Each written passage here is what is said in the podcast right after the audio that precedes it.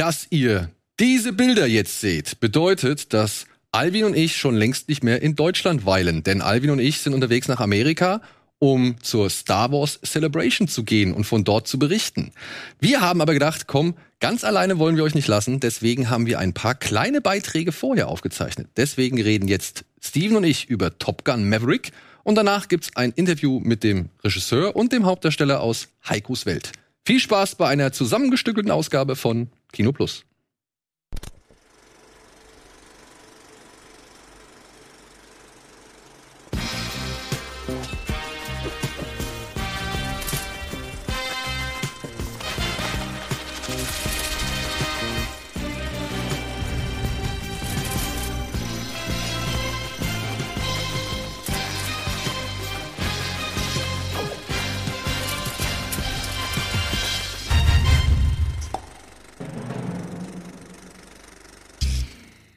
Hallo und herzlich willkommen zu einer speziellen Ausgabe Kino Plus.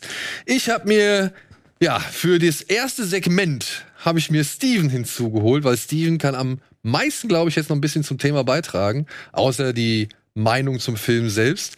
Aber ja, noch mal kurz zur Erklärung. Alvin und ich sind jetzt gerade zu diesem Zeitpunkt in Amerika. Wir sind gerade auf der. Aber du sitzt doch hier. Ja, genau. Wir haben es vorher aufgezeichnet. Ja. Macht des Fernsehens. Wir sitzen gerade bei Star Wars Celebration und gucken uns irgendwelche Panels an. Und wir haben uns aber gedacht, nee, heute kommt zum einen Top Gun Maverick. Darüber müssen wir reden. Und zum anderen kommt heute ein Film, der heißt Heikos Welt. Und zudem haben wir gleich den Regisseur, Produzent und Drehbuchautoren, also in einer Person, und den Hauptdarsteller zu Gast, weil da gibt's eine echt spannende Geschichte dazu. Hast du von der Sky-Serie Die Wespe mal gehört? Nee. Ähm, es gibt eine Sky-Serie, die heißt Die Wespe über einen Dartspieler. Doch, da gab's doch einen Plagiatsstreit. Genau.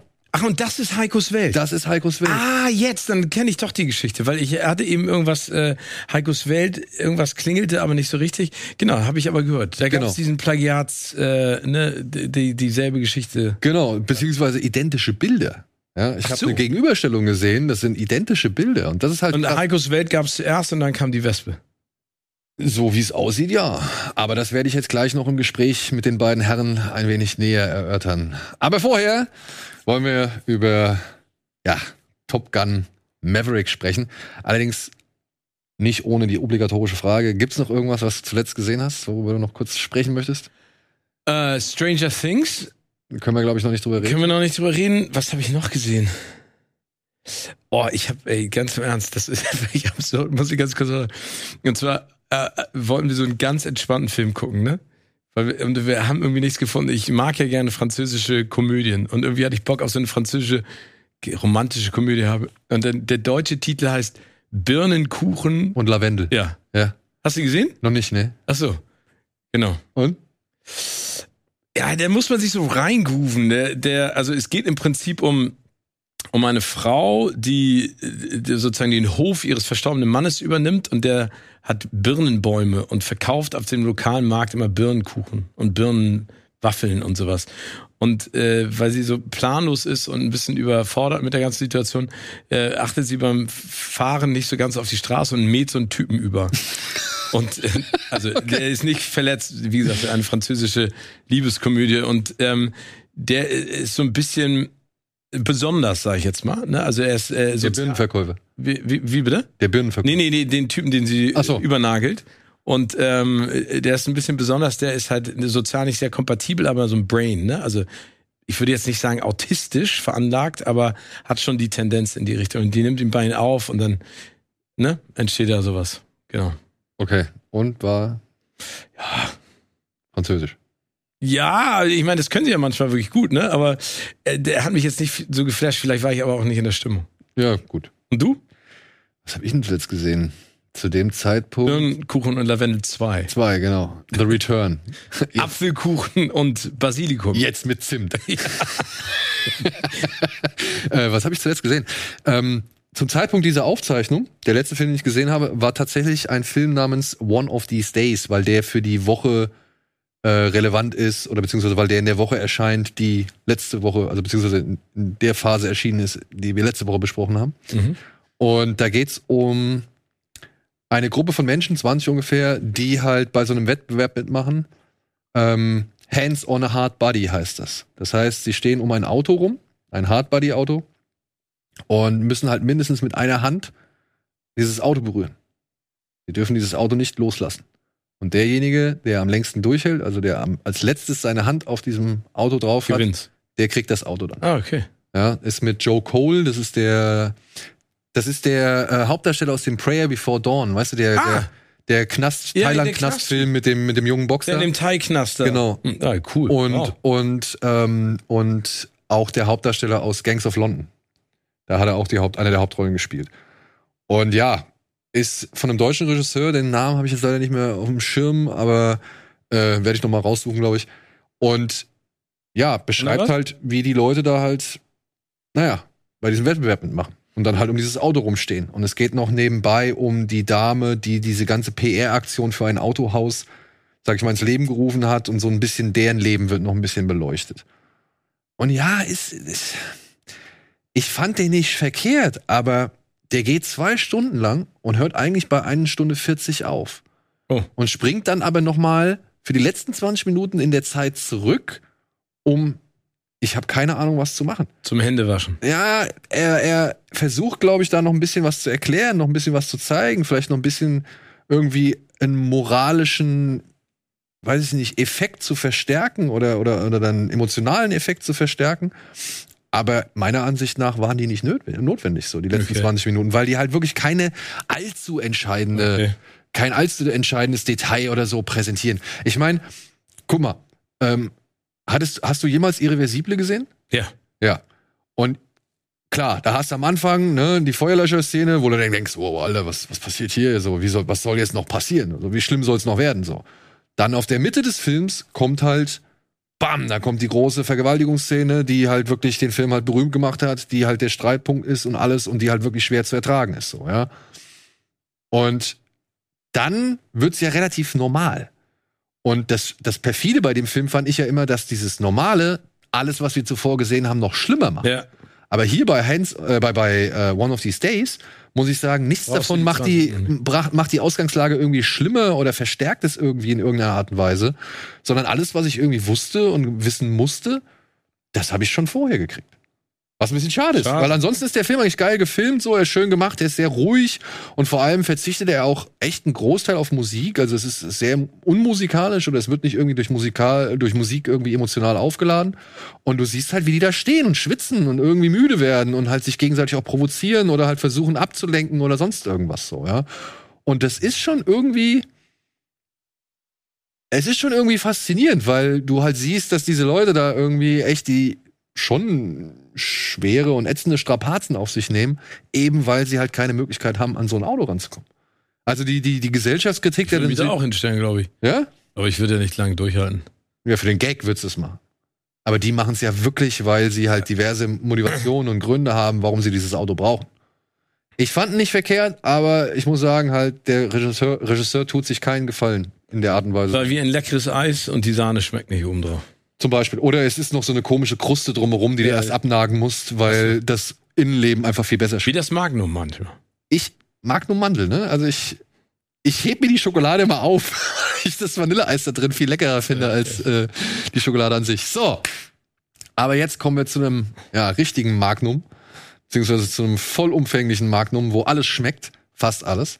Top Gun Maverick startet diese Woche im Kino nach zwei Jahren Verschiebung.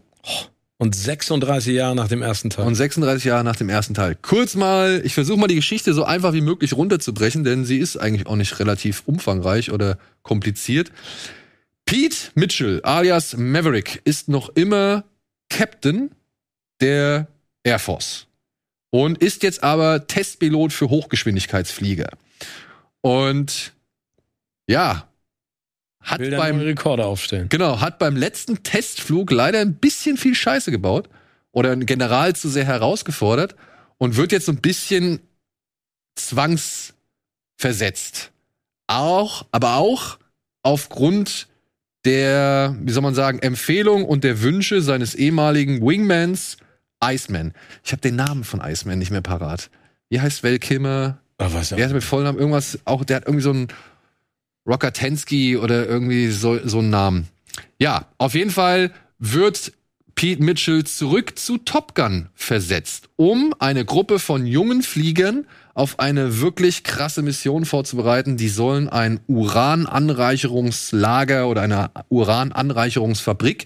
Wo das muss man sagen, sie sind ja die besten Der. Absolventen von Top Gun. Ne? Also das sind keine Schüler mehr, sondern sie sind ja schon. Sie sind schon gute Piloten Genau. und sind, zählen halt mit zu den Besten, die die Air Force irgendwie zu bieten hat, sollen jetzt aber halt eben auf diesen speziellen Fall vorbereitet werden. Sie sollen diese Urananreicherungslage, die irgendwo in einem Bergtal versteckt ist, von Raketen umstellt ist und halt nur über einen über eine äh, gewundene Schlucht erreichbar ist, die sollen sie halt zerstören. Und derjenige, der sie auf diese wahnwitzige Mission vorbereiten muss, ist eben Pete Maverick Mitchell.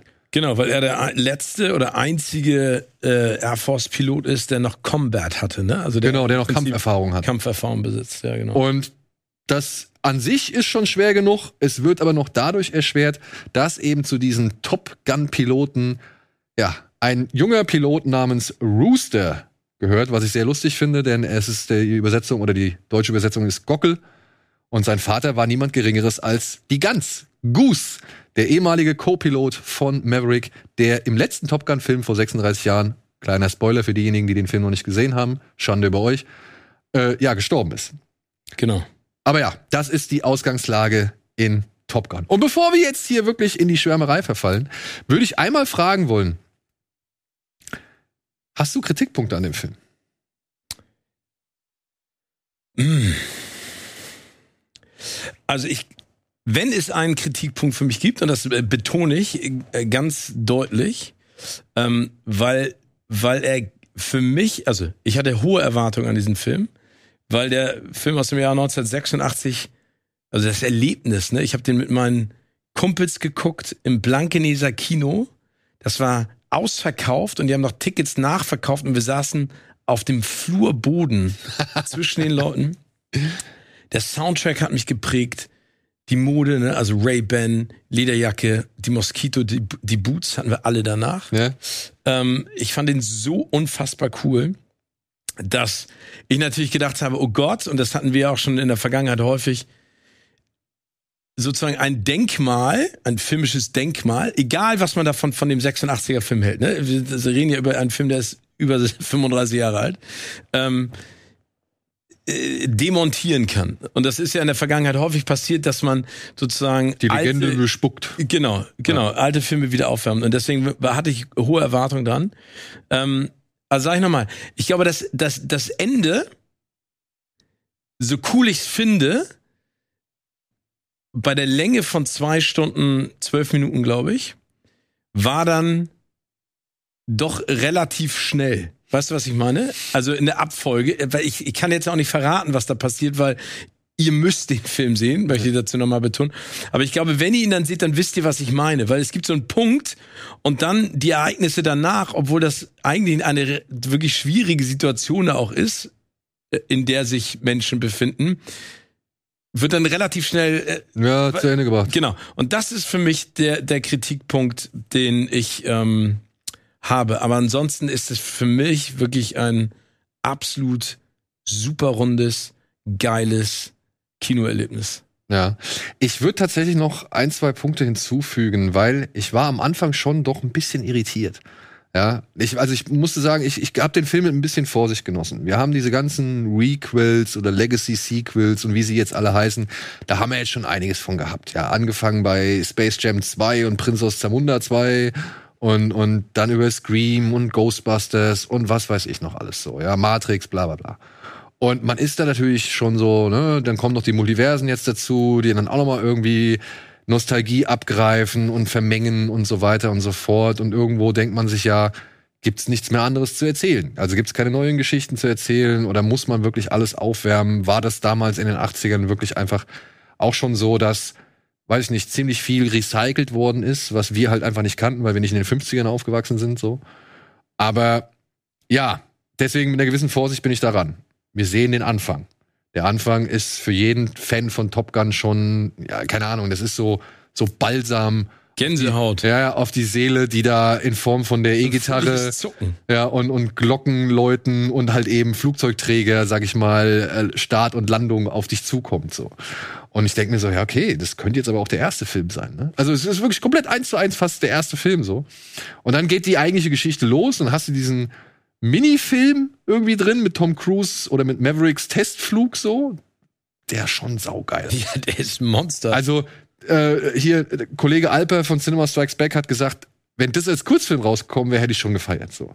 Und gebe ich ihm recht. Das Ja. kannst du ja wirklich als Kurzfilm nehmen und kannst irgendwie Absolut. ja. Und das fand ich schon, wo ich gedacht habe, okay, ja gut, technische Maßstäbe sind schon mal deutlich. Es ist nicht die, diese, ja, es ist nicht diese ganz grobkörnige Tony Scott-Optik so, aber das ist halt einfach auch wahrscheinlich eben, weil es moderner Film Ja, ist. aber ich meine, der, der Joe Kosinski, ne, also wir wissen ja, wie der visuell arbeitet, wenn du dir mal überlegst, Tron, Legacy hat er gemacht und Oblivion, das ist ja, Alles klar. ne, genau. Das sind klare Bilder. Genau. Sind, ja. Und das ist schon aufgefallen, nichtsdestotrotz sah das schon ziemlich geil aus. Ja. ja. Also, und auch, auch wenn Ed Harris da in der Wüste steht und das Flugzeug zack, geht einmal so über ihn rüber. Und das ist schon, das sind schon geile, geile Bilder, die Ja. du direkt in den ersten Minuten bekommst. Aber, dann dachte ich so, ja, okay. Gucken wir mal, wo es hier hingeht. Ne? Da kriegst du ja schon direkt irgendwie dann auch das große Credo des Films irgendwie mit äh, auf den Weg. Und dann aber, ja, dann kommt diese Szene in dieser Pilotenkneipe, wo ich dachte so, okay. Erst, erster Auftritt Jennifer Connelly. Exposition Talk, wo ich dachte, uh, oh, oh je, bitte, was macht ihr hier so, ja? Dann kommen diese jungen Piloten rein, ja? Jeder stellt sich einmal vor mit seinem Codenamen, so, alle wissen die Codenamen, aber sie stellen sich trotzdem nochmal vor mit ihren Codenamen oder mit ihren, ihren Call Names oder was weiß ich. Call Signs. Call Signs. Und, und dann die, die Sprüche, wo ich dachte, echt? So, das wirkte, das wirkte schon fast wie eine Parodie, nur sie meinen es halt ernst, so, ja? Weißt du, weil da kommt dieses typische Macho-Gehabe. Und dann gerade der Hangman, ja, der halt wirklich wie Iceman 2 rüberkommt, wo ich dachte, Glenn Powell, meinst du? Glenn Powell, ja. Wo ich dachte, das meinen die ernst so? Und, und auch Tom Cruise, wie er sich dann so verhält, so, ja. Und das, das, das, da war ich schon so 20, 30 Minuten lang, war ich mir nicht ganz sicher, wo will dieser Film hin? Echt? Was will dieser Film sein? Oder Ich finde, ich finde diese, diese Bar-Szene, die du gerade beschreibst, ne, ich glaube, die ist so typisch. Ich glaube auch ehrlich gesagt, dass da die Zeit komplett stehen geblieben ist. ja, aber das ist immer noch auf Dickstrahlpisser. Wer ist am schnellsten? Wer Genau. ist am längsten? Wer Genau. ist am größten, am stärksten? Ich glaube, das hat sich nicht verändert in den 36 Jahren. Ja, aber es, es, wirkt, es wirkt halt so irritierend, weil Okay, weiß, du so viele Filme siehst, die dann halt auch eben ihre Vergangenheit dann schon kritischer betrachten und irgendwie auch in kritisches Licht stellen und dann gewisse Sätze, die vielleicht damals gefallen sind, jetzt nochmal aufgreifen und sagen, ja, aber das kannst du heutzutage nicht mehr erzählen oder, oder irgendwie einen dummen Spruch dazu bringen oder es irgendwie lächerlich machen und so weiter und so fort. Nichts davon passiert aber in Top Gun. Ja, finde ich. Also er schafft es, die Altlasten aus den 80ern in Sachen Sexismus, Frauenbild, Patriotismus, Feindbild und so weiter, die schafft er irgendwie aus der Welt, ohne dass sie noch ansatzweise auftauchen. Aber trotzdem, der Rest ist nach wie vor so wie früher. Und da war ich ein bisschen irritiert von. Ich finde halt Jennifer Connelly, die Figur von Jennifer Connelly, ist irgendwie mit das Schwächste am Film, weil die wirkt so ein bisschen Erfüllungsgehilfe. weißt du, was ich meine? Ja, ich habe die ganze Zeit immer überlegt, ne, als ich mir das angeguckt habe, dachte ich so, okay, warte mal, die hat eine Backstory und dann habe ich versucht, für mich nochmal rauszufinden, aber wer Ja, ist das denn? Genau, wer ist das? Und, und dann habe ich mich daran erinnert, ich weiß nicht, ob ich da komplett falsch liege. Es gibt doch diese Sequenz aus dem er- ersten Teil mit Anthony Edwards mit Goose, wo Mac Ryan kommt und äh, ihn im Prinzip fragt, so, die reden über ihn als Herzensbrecher, ne? Ja, ja, genau. Und ich glaube, dann packt doch Anthony Edwards diese Geschichte raus, dass er mal die Tochter eines Generals gedatet hat. Ah, Ja, ja, ja, ja, ja. Und ich glaube, das ist Jennifer Connelly. Okay. Also Aber gibt, ich glaube, es gibt diese Backstory. weil mich hat, mich hat irritiert, dass die Tochter noch mal so in Szene gesetzt worden ist. Weil ich mir gedacht habe, okay, vielleicht war die im ersten Film schon drin und man hat sie da halt nur in klein gesehen und jetzt sieht, soll man halt sehen, wie sie halt inzwischen aussieht. Das war für mich so von wegen, das ist jemand aus dem alten Film, den wir noch da hinsetzen können, ohne dass es Ach so, irgendwie ja, schwierig wird. Nee, nee, ich, ich glaube, sie war dann im Prinzip ja auch für diese Situation zwischendurch notwendig, um so ein bisschen die Ja. Moral, das Mor- Moralapostel zu spielen. Und Aber ich weiß, ich weiß, was du meinst. Ja, und, und du, du, du denkst, also ich habe halt wirklich schon eine ganze Zeit lang gedacht, das kann doch nicht funktionieren. Das kann doch nicht aufgehen. Auch wenn die Piloten dann zum ersten Mal Maverick kennenlernen und dann auch ihre Sprüche bringen und so weiter und, und so weiter. Und dann ich mir, das, das, das geht doch eigentlich nicht. Also sowas, so, so, so eine Art von Humor und solchen, so eine Art von Männerbild, das, das kriegst du heutzutage. Ich finde, nee, ich weiß, aber ich finde es auf der anderen, also ich, ich weiß genau, was du meinst, worauf du hinaus willst, aber ich glaube, du sagst das jetzt auch eher, dass du sagst, also weil du meintest es ja schon, es hat ja funktioniert und du sagst jetzt gerade, also im Prinzip, du guckst es dir an, denkst du, in jedem anderen Film wird das eine Crash and Burn. Genau. Ne? Also wirst du rausgehen und sagen so, Alter, was machen die? Aber es passt total. Es passt total. Und dann, also das ist so die erste, sag ich mal, halbe Stunde. Da war ich, wie gesagt, irritiert. Ich finde die Figur von Jennifer Connelly, wie gesagt, finde ich schwach einfach, aber Jennifer Connelly holt schon was Gutes aus ihr raus. Ja, also ich finde ja zum Beispiel, äh, äh, sehe ich auch so, die, die hat natürlich, du brauchst natürlich ein Love Interest, ne? Und ich glaube, du brauchst logischerweise auch für Maverick dieses nach Hause kommen und sich irgendwann ausruhen und er will, er ist ja dieser Wanderer, der eigentlich gar keinen Bock mehr hat, aber nicht weiß, wohin er eigentlich soll. Aber ich finde, dass Jennifer Connelly ihrer Figur insofern echt Tiefe gibt, ja. weil sie neben diesem ganzen Babyöl, das da rumschwimmt, ne, in diesen ganzen anderen Szenen und äh, in diesem Testosteron und dieses auf dick machen, ne, macht sie ganz viel, musst du mal drauf achten, also wenn du, du guckst den ja genauso wie ich nochmal. IMAX gucke ich noch viel. Ja, genau. Ähm, ganz viel finde ich mit Blicken. Und das macht sie super. Gut, sie kann ja auch nicht viel mehr machen. Nein, nein, ja, aber trotzdem, es gibt ja auch Schauspieler innen, ja, ja. bei denen du denkst so, bitte guck nicht und sag nix und geh einfach. Aber viel zu reden bekommt sie dann halt nicht ja. so, ja. Und deswegen, da würde ich sagen, das ist meine, so. Der Film heißt Maverick. Ja, das ist so ein bisschen, und ja, die, über die Geschichte, ey, kann man jetzt auch streiten, ob man das jetzt irgendwie komplex oder, oder irgendwie, auch gerade der Ziehvater-Sohn-Konflikt, ob das jetzt wirklich so neu oder innovativ ist, muss man nicht sagen. Und das stört mich aber ehrlich gesagt auch nicht, weil ich finde halt, der Film in allem, was er macht, ob es jetzt die Action ist, ob es jetzt der Humor ist, ob es jetzt die Nostalgie ist oder eben halt so das Zwischenmenschliche. Ja, die Ironie finde ich auch. Ne? Also es gibt, ich finde, äh, also es gibt ja schon Momente, wo du, wo, wo finde ich, äh, auch so eine so eine Rückblende geschieht mit so einem Smile. Ja. Ne? Aber ohne, da, ohne dass es veräppelt wird. Genau. Und genau. ohne Augenzwinkern. Ohne so von wegen, oh, wir waren damals schon ein bisschen scheiße, aber jetzt wissen wir es. Nee, nee, aber das hat dem Film auch nicht gut getan. Nee, genau.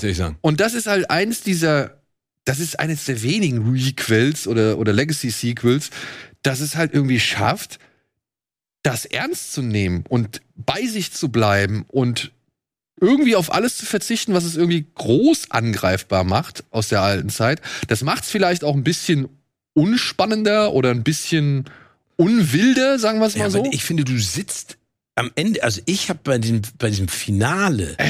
und auch davor habe ich die, ich bin, ich habe das Gefühl, ich fliege selber mit. Ding mit.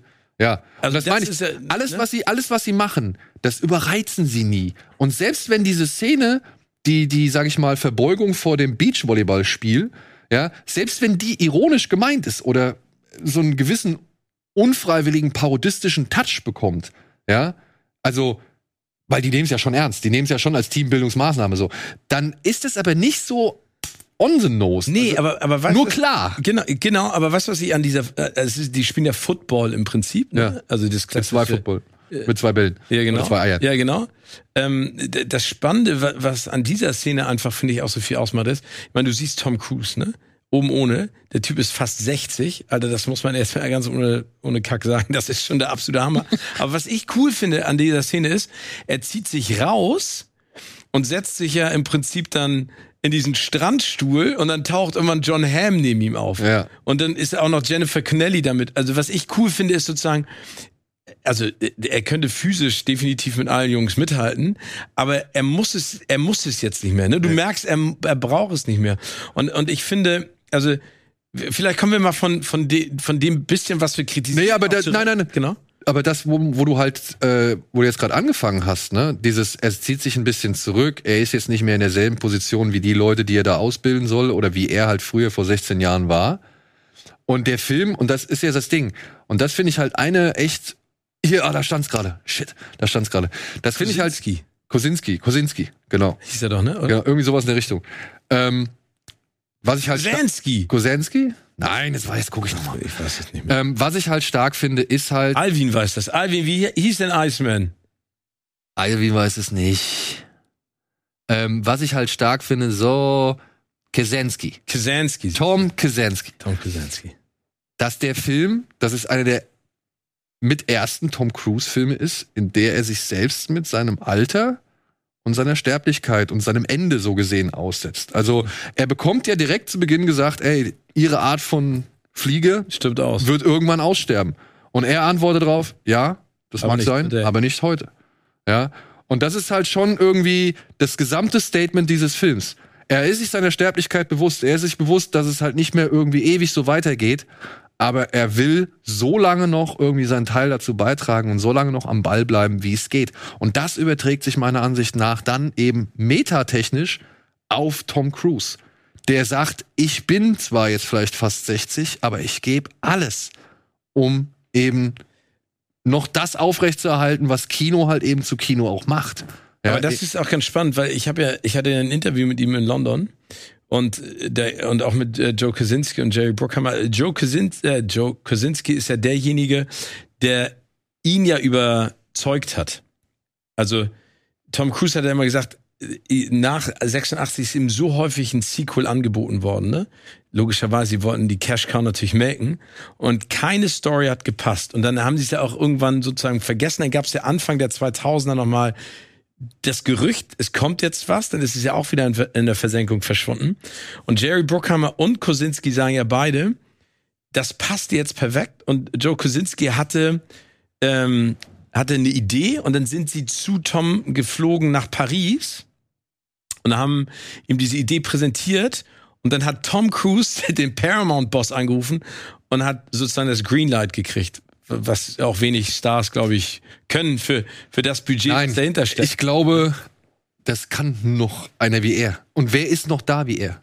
Es ist keiner mehr da wie er. Es ist, also Brad Pitt, Will Smith auch nicht mehr. Also ist jo George Clooney, Tarantino? ja, ja, also ja, vielleicht auf der Ebene, aber wir reden jetzt The von Rock? Schauspieler. Ja, The Rock? Ja, ja, aber The Rock ist ein anderer, Schlag. Und, anderer Star. und auch ein anderer Typ. Ja. Für, für, also, also ein Schauspieler oder ein Darsteller für einen anderen Typ Film und für einen anderen Typus Schauspieler. Genau, aber ich finde, da kommen wir auch, wir haben ja schon ein bisschen drüber geredet. Also ich glaube, was ganz besonders noch ist an Top Gun Maverick ist ja, also im ersten ging es um Show, ne? Im zweiten geht es natürlich auch um Show, aber man sieht Momente von Tom Cruise, wo du siehst, was der für Acting-Chops hat, ne? Ja. Also was der schauspielerisch wirklich drauf hat. Und es gibt eine Szene, und dann wollen wir jetzt auch nicht zu viel verraten, weil es ist schon genug drüber gesprochen und Val Kilmer taucht in diesem Film auf.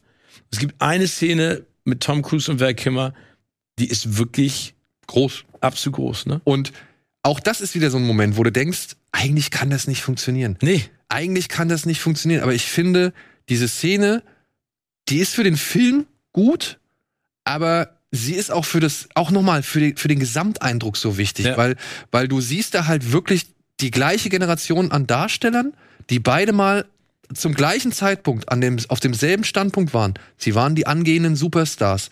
Und jetzt hast du den Mann, der von Krankheit gezeichnet ist und eben nicht mehr der Superstar ist und du hast den Mann, der vielleicht der letzte Superstar seiner Art ist, so und die noch mal so zusammen zu sehen und dann über das zu sinnieren. Ja, was wichtig ist, worauf es ankommt, welche Spuren man im, Hinterle im Leben hinterlässt und wie weit man irgendwie bereit ist, noch zu kämpfen und irgendwie, ja, auf ewig der Wilde, der Rebell oder sonst irgendwas zu sein oder auf ewig irgendwie Leuten was beweisen zu müssen, so, ja. Oder wann es halt auch mal Zeit ist, abzutreten in Würde. Das wird alles meiner Ansicht nach in diesem einen Moment Ja. äh, vereint und ja, hier, ne? Also nochmal. Ich, ey, ich wirklich, ich fand das, das war, Hammer. das, es war rührend. Es ja, war nee, rührend. ja, genau. Und, und es war, es war ein Moment, wie du gerade gesagt hast, der ist komplett anamorph zu allem, was du von diesem Film erwartest, was davor passiert und danach.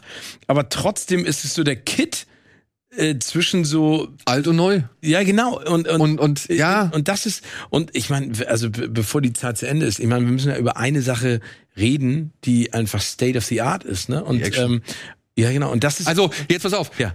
Zu all dem, Ja. ja. was halt schon wirklich, wie gesagt, ich finde das Thema toll, dass sich Cruise da zum einen sowohl selbst mit sich auseinandersetzt, als auch diese Figur mit ihrer, mit ihrer jugendlich, ja, Jugendhaftigkeit oder sowas oder mit ihrer, mit ihrer Stärke auseinandersetzt. Weil er ist ja, er wird ja zum einen verehrt und zum anderen wird er ja dekonstruiert, so. Also manchmal ist es ja beides in diesem Film drin, ja, und manchmal macht sogar eine Figur gleichzeitig so, ja, wie John Hamm zum Beispiel. Und Plus noch die Nostalgie, die da mit reinspielt. Plus der Humor, der da mit reinspielt. Da sind teilweise echt ein paar richtig witzige Sachen dabei, wo du denkst, Alter, so einen Humor habe ich schon ewig nicht mehr erlebt, ohne Augenzwinkern, sondern einfach aus der Situation Ja. raus. Richtig so, Ja. ja. Und on top zu all dem, was diesen Film schon an sich irgendwie geglückt macht, kommt halt das, was ihn meiner Ansicht nach spektakulär macht. Ja, und das ist, das ist für mich so ein, und dann muss man ja auch Joe Kosinski nochmal sagen, was der da gemacht hat. Ne? Ja. Also die haben ja ein neues Kamerasystem entwickelt und das Spannende daran ist ja, die wollten ja im Prinzip im Cockpit drin sein. Also sie wollten ja im Gegensatz zum ersten Teil, wo sie zeitweise das Footage nicht benutzen könnten, konnten, weil das verwackelt war, haben die ja, also Tom Cruise mit Joe Kosinski hat ja jedem einzelnen Schauspieler ein Kameratraining gegeben. Die haben denen ja gesagt, weil die mussten ja die Kamera selber bedienen. Die mussten die Lichtsituation abwarten, die mussten ja zusätzlich ihren Text können und die mussten die richtigen Kamerapositionen auch auswerten, die richtigen Bilder machen. Ne? Also das sagt Kosinski auch und Tom Cruise. Die haben denen halt erzählt, hör zu, die Sonne kommt von da, so müsst ihr fliegen und dann müsst ihr da genau in diesem Moment eure Lines sagen und dann müsst ihr einen Flip machen oder zur Seite, keine Ahnung. Das mussten ja die Schauspieler alles machen. Und wenn du dir das mal überlegst, ne, also was das für eine Belastung ist, also wie schnell du da auch verkackst. plus also, die G-Kräfte, ne? ja, also ich meine, das ist ja, glaube ich, schon schwierig genug, äh, vor Tom Cruise eine gute Figur zu machen. Und dann äh, bei, bei 6G, 7, ich weiß gar nicht, wie viel 7G. Ey, ich bin in eine Propellermaschine geflogen und mir wurde schlecht. Ja, siehst du. genau. Und dann siehst du dir das an. Und diese Bilder, die sind der absolute Hammer. Ey. Und dann, und dann war das ja immer so, die haben die Bilder gedreht und dann sind sie zurückgekommen und dann mussten sie von allen die Bilder, die sie selber aufgenommen haben, zeigen. Also es war so ein, so ein Public Viewing im Prinzip. Und dann wurde kritisiert und dann musste sie am Nachmittag nochmal hoch. Alter. Wenn es in die Hose gegangen ist. Ja. Ey, aber ist unfassbar. Und trotzdem, und das ist das Schöne, man sitzt davor und man sieht auch im Abspann eine Menge Digital Artists, die da am Werk waren. Aber man sitzt davor und entweder man merkt, Alter, wow, das haben die echt gemacht. So. Oder man sitzt davor und denkt sich, Alter, wie haben die das gemacht? Ja. Ja. Und dass du beides in einem Film hast, ist wirklich der Ja, Glücksfall. aber das ist Wahnsinn. Ja, ist wirklich der Glücksfall. Wenn die, also wirklich, wenn die, wenn die Jets da in diesem Das ist Slalomflug, unfassbar. das, also, und du siehst dieses angestrengte Gesicht von Cruz und du weißt, er, er nimmt es gerade voll mit. Nee, vor allen Dingen, wenn er, das siehst du auch im Trailer, dieses über äh, Starten vom Flugzeugträger, nee, wie er wie beschleunigt und dann wie er wegsackt. Und du Ja. siehst das an seinem Gesicht und wie das dann wegbricht. Und dazu muss man auch sagen, äh, es gibt eine, eine Schlüsselszene, auf die habe ich so gehofft, wo Maverick Maverick ist, ne? Ja. Wofür wir ihn lieben, ne? Dieser kaltschnäuzige, disobedient äh, äh, Pilot. Und das ist auch so geil. Aber ich finde, man muss auch dazu nochmal sagen, ähm, ich meine, logisch, Tom Cruise trägt den Film, die Action ist spektakulär, die Geschichte ist nicht neu, aber die passt. Aber neben Jennifer Connelly gibt's ja auch noch Miles Teller. Der endlich mal wieder einen guten Film Finde ich auch. Äh, Sehr schön, dass du es genauso siehst. Ich finde auch ein John Hamm macht das John Hamm, finde ich, also der war so ein kleines, kleines, fieses Highlight, Ja, ja, genau. aber den, ich, ich hatte mich eigentlich immer wieder gefreut drauf, wenn er zu sehen ist, weil er halt ihm ja wirklich mit, mit Verachtung, ja, von Anfang an straft, so. Und, und Cruz immer versucht, mit Freundlichkeit irgendwie gegenzuhalten. Also, muss ich auch sagen, habe ich gern gesehen. Genau, und, und das, das macht es alles schön. Also ich, für mich, ne, ist Top Gun Maverick genau das, was ich mir erhofft hatte. Auch von der Musik her. Äh, Lady Gaga kommt immer noch nicht an äh, Danger Zone und äh, Take my breath away, ran. Take My Breath Away ran. Ähm, auch da muss man ja dazu sagen, ich meine, erinnerst du noch die Liebesszene mit Kelly McGillis aus dem ersten Teil? Die den Film ja, den ersten Teil ja richtig in Bedrulle gebracht hat, ne? Durch diesen Zungenkuss. Ja, ja, genau, jetzt, äh, den du im, im du siehst, es ist wie so ein Schattentheater, ne? Genau. Aber der hat Ja. irgendwie dafür gesorgt, dass die Altersfreigabe hochgeschraubt werden. Echt? Ja, ja. absurd. Äh, Kelly McGillis hat sie auch. Äh, Also hab ich in einem gehört. Interview, ja genau. In, in einem Interview wurde sie ja gefragt, warum sie neben all den anderen Gesichtern nicht wieder auftaucht. Und sie sagte, ich bin alt und und dick und pass nicht mehr rein. Ja, sie ist halt im Gegensatz zu Tom Cruise alt geworden, ne? Ja, Und und sagt Tom- sie auch selber. Aber es ist, also wie gesagt, aber ähm, ja, ich, also ich keine Ahnung. Ich glaube, ihr, also ich kann nur sagen, guckt euch diesen Film an. Ja. Also ob ihr jetzt Fans des ersten seid oder nicht oder direkt einsteigt, ich finde, du verstehst da direkt, worum es geht. Und man kriegt auch alle wichtigen Informationen, Ja. die man für das Verständnis der Geschichte braucht, die kriegt man eigentlich noch mal in irgendeiner Form. Standalone-Film. Ja, die kriegt man noch in irgendeiner Form präsentiert, so, ja. Und ähm, ich weiß nicht, welche Dogfights ich besser finde, ob ich jetzt einen Vergleich ziehen würde zwischen Teil 1 und Teil 2, weil man muss halt auch bei Teil 1 immer dazu rechnen, das war damals zu einer ganz anderen Zeit. Ja, da, also das war ja schon mit Wohlwollen des Militärs irgendwie machbar und dafür halt dann schon spektakulär und sowas hatte man noch nicht gesehen. Aber man hatte halt eben noch den ganzen, ja, Aber die, äh, die ja. ganzen Werbeeffekte und so weiter fürs Militär, den hatte man halt noch dabei. Ich finde, das haben die hier alles so runter, Ja, runtergedampft. So, Nee, also, ich finde auch, du hast einen neutralen Gegner ja fast. Ja. Also es gibt ja kein klares Feindbild und die Dogfights werden auch anders gelöst und die Spannung ist trotzdem genau, also ich finde. Kaczynski schafft es, eine, eine, ein Spektakel zu inszenieren, ohne Tony Scott zu kopieren. genau. Ja, und, und beide Filme auf ihre Weise haben verblüffende Szenen oder Szenen, wo du sagst, wow, oder irgendwie, keine Ahnung was. Nur hier wird's halt noch einmal irgendwie deutlicher, was eben, ja, der Mann, der halt im Zentrum steht, alles bereit ist dafür zu tun.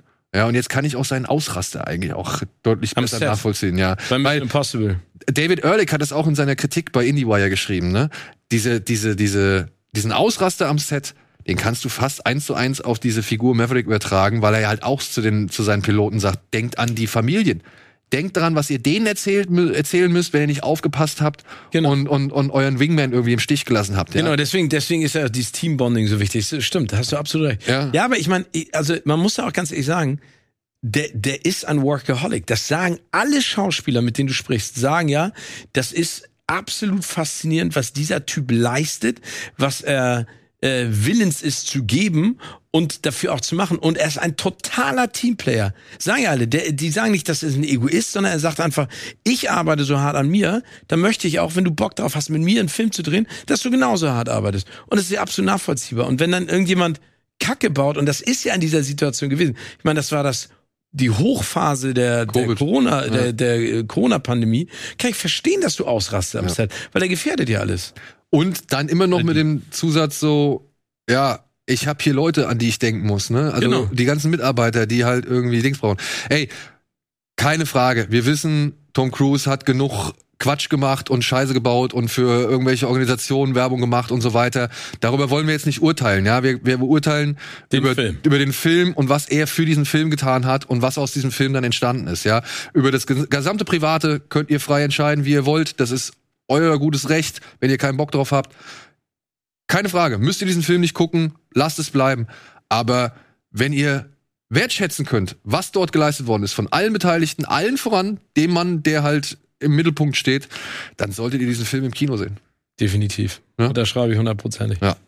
Cool, Steven. Vielen Dank, dass du dir die Zeit genommen hast. Ja, wir machen eine kurze Unterbrechung. Ihr seht jetzt gleich unser kleines Gespräch oder mein kleines Gespräch mit den beiden Jungs von Heikos Welt. Und ansonsten hoffe ich, sehen wir uns auch nächste Woche wieder. Und hier, dich sehen wir hoffentlich auch so schnell es geht. Hoffe wieder. ich. Du bist nämlich noch irgendwie ein, zwei Folgen schuldig. Oder Ja, ich bin auf jeden Fall, das, das- kann ich gar nicht abarbeiten. Ja. Aber gerne. Ja, gut, cool. Wir machen noch ein Sommerspecial. Steve, ja, das ist In, in Badehose hier mit so einem kleinen Pool. können wir machen. Also natürlich oben T-Shirt. Aber vielleicht, wenn Foul wird fit ein bisschen weiter vorangeschritten ist. Also wenn ich noch ein bisschen mehr Training. Okay, ja, oh. Ja, guck. Ja, ja. Gut. Steven, Dankeschön. Danke euch. Wir sehen uns gleich bei Heikos Welt. So, ich habe mich frisch umgezogen, denn wir haben jetzt frische Gäste. Ich freue mich sehr herzlich, hier jetzt Dominik und Martin begrüßen zu dürfen. AKA Heiko Fleisch, ne? Ist der Nachname, oder? Ja, richtig. Heiko Fleisch. Heiko Fleisch. AKA Heiko Fleisch. Und Dominik ist eben der Regisseur, der Produzent und der Drehbuchautor des Films Heikos Welt. Beziehungsweise auch der Regisseur von einem Film, den ich tatsächlich mal im Rahmen des Fantasy Filmfests gesehen habe. Das war Figaros Wölfe. Ja, das ist schon eine Weile her, ja. Das Aber ist schon genau. eine Weile her und es war ein schräges Ding. Also ich Stimmt. war, ich war angetan von diesem Film und äh, er hat vor allem ja einen Darsteller, den ich wirklich, wirklich momentan einfach als den besten deutschen Darsteller irgendwie bezeichne ähm, im Cast. Tut mir leid, Oliver Masucci. Ich weiß, ich finde sie auch toll oder ich finde ihn auch toll, aber Franz Rogowski ist für mich einfach äh, momentan gerade das Beste, was wir haben. Ich sehe den so gerne. Ich finde alles, was er macht, ist ziemlich geil. Kurze Frage. Hab, hast du zufällig Lucifer gesehen? Nee, den habe ich noch leider noch nicht gesehen. Ey. Den habe ich leider noch nicht gesehen. was Franz da mit dem Adler macht. Also Franz hat einen Adler, der ist auf ihn abgestimmt, weil er spielte halt so eine Art Kaspar Hauser Sohn, der mit seiner Mutter irgendwo auf dem Berg wohnt und die haben halt Vögel, ja, und der hatte halt Eulen und was weiß ich und der hatte aber einen richtig fetten, riesengroßen Adler. Das ist also wirklich, es ist ein echtes Vieh und das sitzt die ganze Zeit bei ihm auf dem Arm und fliegt weg und kommt wieder zu seinem Arm geflogen und so. Der hat da wirklich komplett, das hat mir der Regisseur erzählt, komplett über ein Jahr fast eine Beziehung mit diesem mit dem Tier aufgebaut, nur für diesen Film. Ja, also deswegen Franz Rogowski. Steht auf meiner Liste diese Woche. Ja? Auf jeden Fall, ja, ja, unbedingt. Ja, sehr, sehr gut. So, Im Kino. Ja, äh, wir haben hier so eine kleine Tradition. Wenn wir neue Gäste haben, beziehungsweise egal welchen Gast wir hier haben, wir fragen ihn als allererstes, was hat er zuletzt gesehen?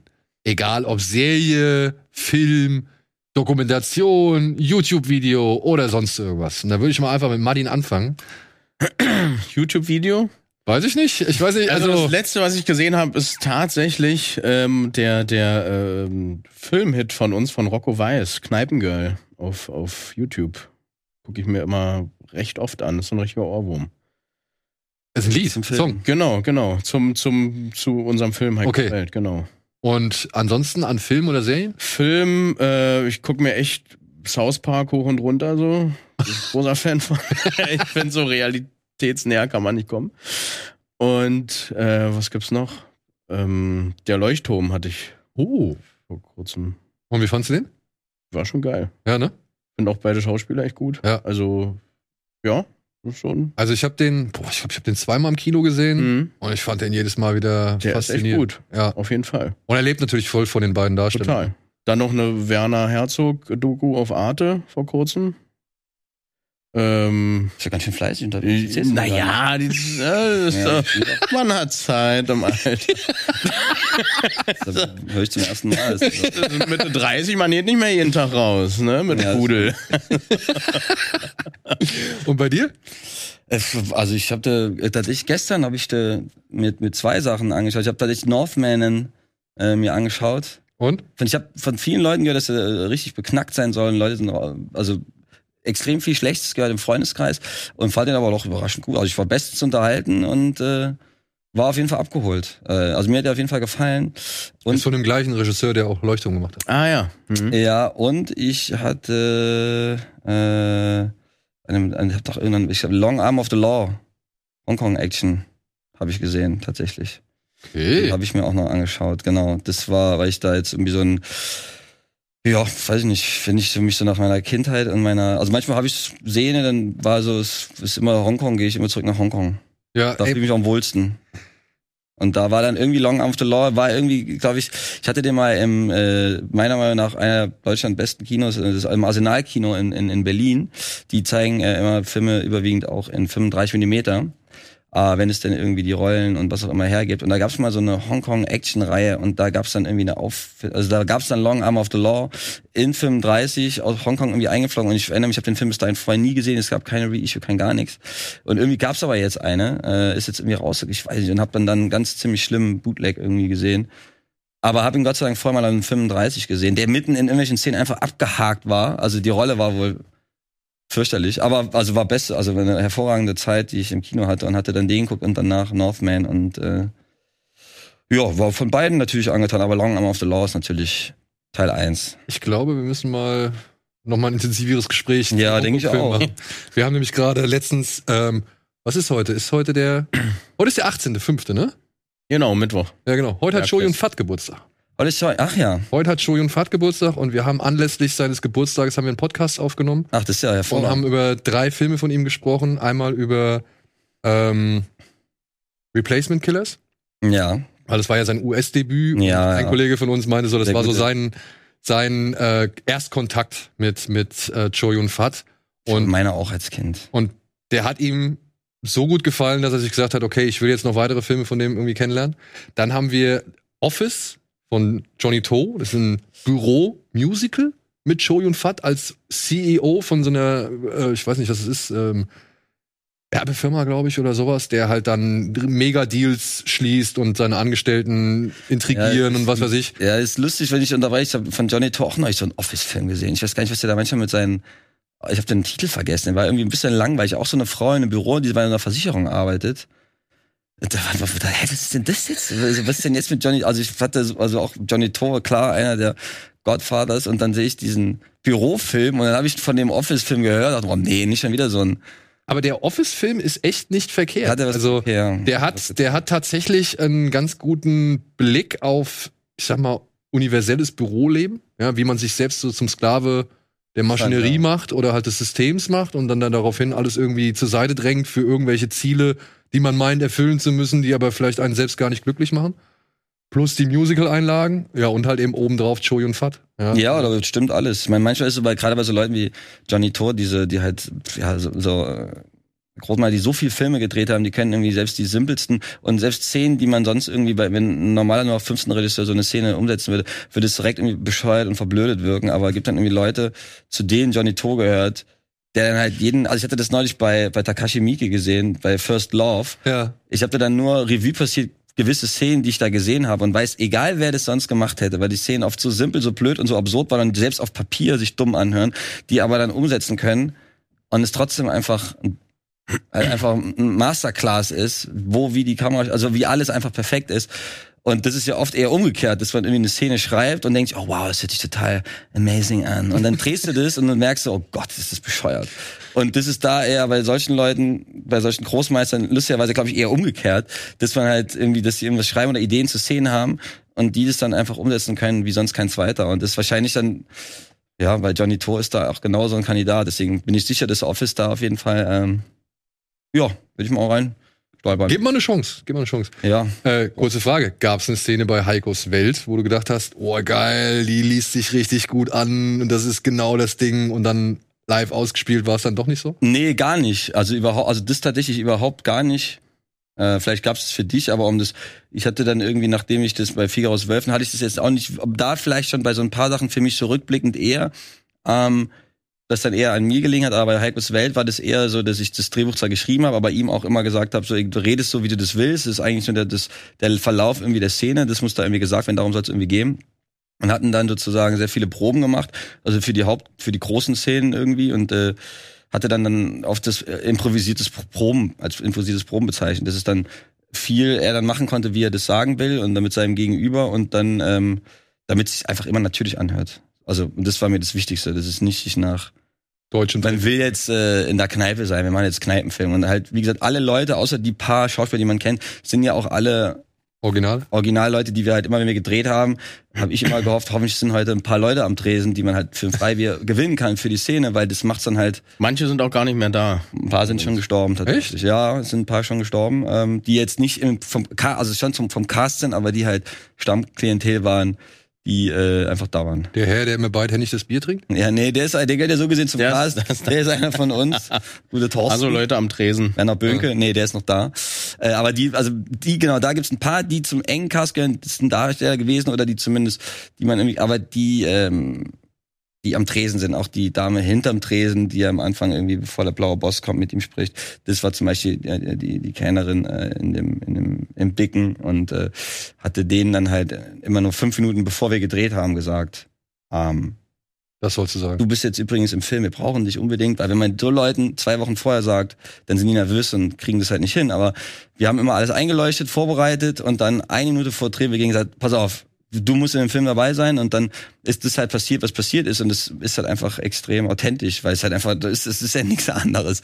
Die sind ja, die spielen ja nur sie selbst und stellen ein Bier hin und sagen Brust und so ein Kram. Das Ja. macht's ja dann halt so besonders und echt. Ja, cool. Äh, der dritte Film war übrigens Tiger on the Beat. Tiger on the Beat, ja, stark. Ja, sehr, den würde ich irgendwie als stärksten noch von den dreien, also Replacement Killers, Ja, ey, also ich muss auch sagen, feier ich auch, aber Tiger on the Beat ist natürlich also von der reinen Hongkong-Action ist der Film halt einfach Ja, großartig. So, jetzt aber zu Heikos Welt. da schauen wir mal richtig ein. Nerd Talk. Ne? Ja, was, was soll man sagen? Aber jetzt kannst du mal abnörden. Ich, wenn, habe ich das richtig verstanden? Ihr seid eigentlich alle eine Hip-Hop-Formation oder Graffiti und, und, und was weiß ich. Na, sagen wir mal ein Freundeskreis. Ja, So, Freundeskreis ja. gewesen, die ganze Nordachse so gesehen. ne? Freundeskreis ohne Max Herre.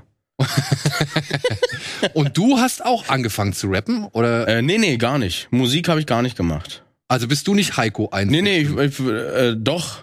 Du aber bist ich Heiko bin ja ein- kein Rapper. So, das war ja eher nur dieses, wir hatten so ein Heiko-Format über YouTube gemacht, äh, wo ich dann einfach so mein, ne, so das, was mir vorschwebt, einfach machen wollte. So. Du bist ja ganz am Anfang bist du doch Schacke sozusagen einmal. Da haben super viele gedacht, du wärst Schacke. Ja, gut, Ganz am Anfang. wo er sich noch nicht zeigen wollte. Als Schacke sich noch nicht zeigen wollte. Ja, genau. Wegen dieser Graffiti-Sache und so weiter. Da hat er ihn halt sozusagen ge. Ah, du warst so gesehen das Körperdouble von, von Schacke. Genau, weil ich halt auch besser aussehe. und was hermache, Ja, so. Kerl. Und äh, ja, da, da hat er gesagt, du, äh, du könntest äh, mein, mein Double sein. Und du kriegst auch ein Bier dafür, möchtest du vielleicht? Und dann hast du gesagt, ja, ist klar, ich bin jetzt. Ähm, ja, wir sind ja auch gut befreundet, einfach privat so und einfach nur, ne? Irgendwann hat er mich breite Large dafür und dann habe ich es einfach gemacht. Aber dann hast du gesagt, okay, ich bin ab jetzt nicht mehr Martin, ich bin jetzt für diese ganze Crew-Geschichte, sage ich jetzt mal, bin ich jetzt der Heiko. Ähm, naja, das kam dann so ein bisschen später. Da haben wir uns so überlegt, wo das Nordachse-Format dann so ein bisschen hochkam über die Musik, äh, was man noch machen könnte. Man, man, jeder könnte ja so im Freundeskreis seine Insel so ein bisschen aufbauen darauf. Und ich hatte halt immer Bock, äh, mich so ein bisschen auszuprobieren. Als so, weil Heiko. ich, eh- Genau, weil ich, also dann habe ich mir diesen Kunstcharakter erschaffen, so gesehen, und habe einfach mal ausprobiert. Einfach mal so ne, Helge Schneider mäßig Kamera laufen lassen und einfach mal gucken, was passiert. Muss nicht lustig sein, kann's werden, werden wir sehen und Hauptsache entertained so. Und ähm, dann, äh, Dominik hat ja die ähm, Videos auch mal gemacht, die Musikvideos für, für Schacke und Kings aus Prinzip? Nee, das nicht. Ah. Das geht raus an den guten Martin Swarovski. Das habe ich nicht gemacht. Aber das war nämlich, das ist der einzige, also das war der Song, über den ich so gesehen euch kennengelernt habe. Den haben wir auch immer gespielt. Ja, ja, klar. Der kracht immer. Ja, also der ist auch, ist geil. Also ich finde den cool. Klar. Und ja, dann ähm, ne, hat es sich so ergeben, dass äh, Dominik einen Film drehen wollte und wo die Hauptfigur halt Heiko heißen sollte.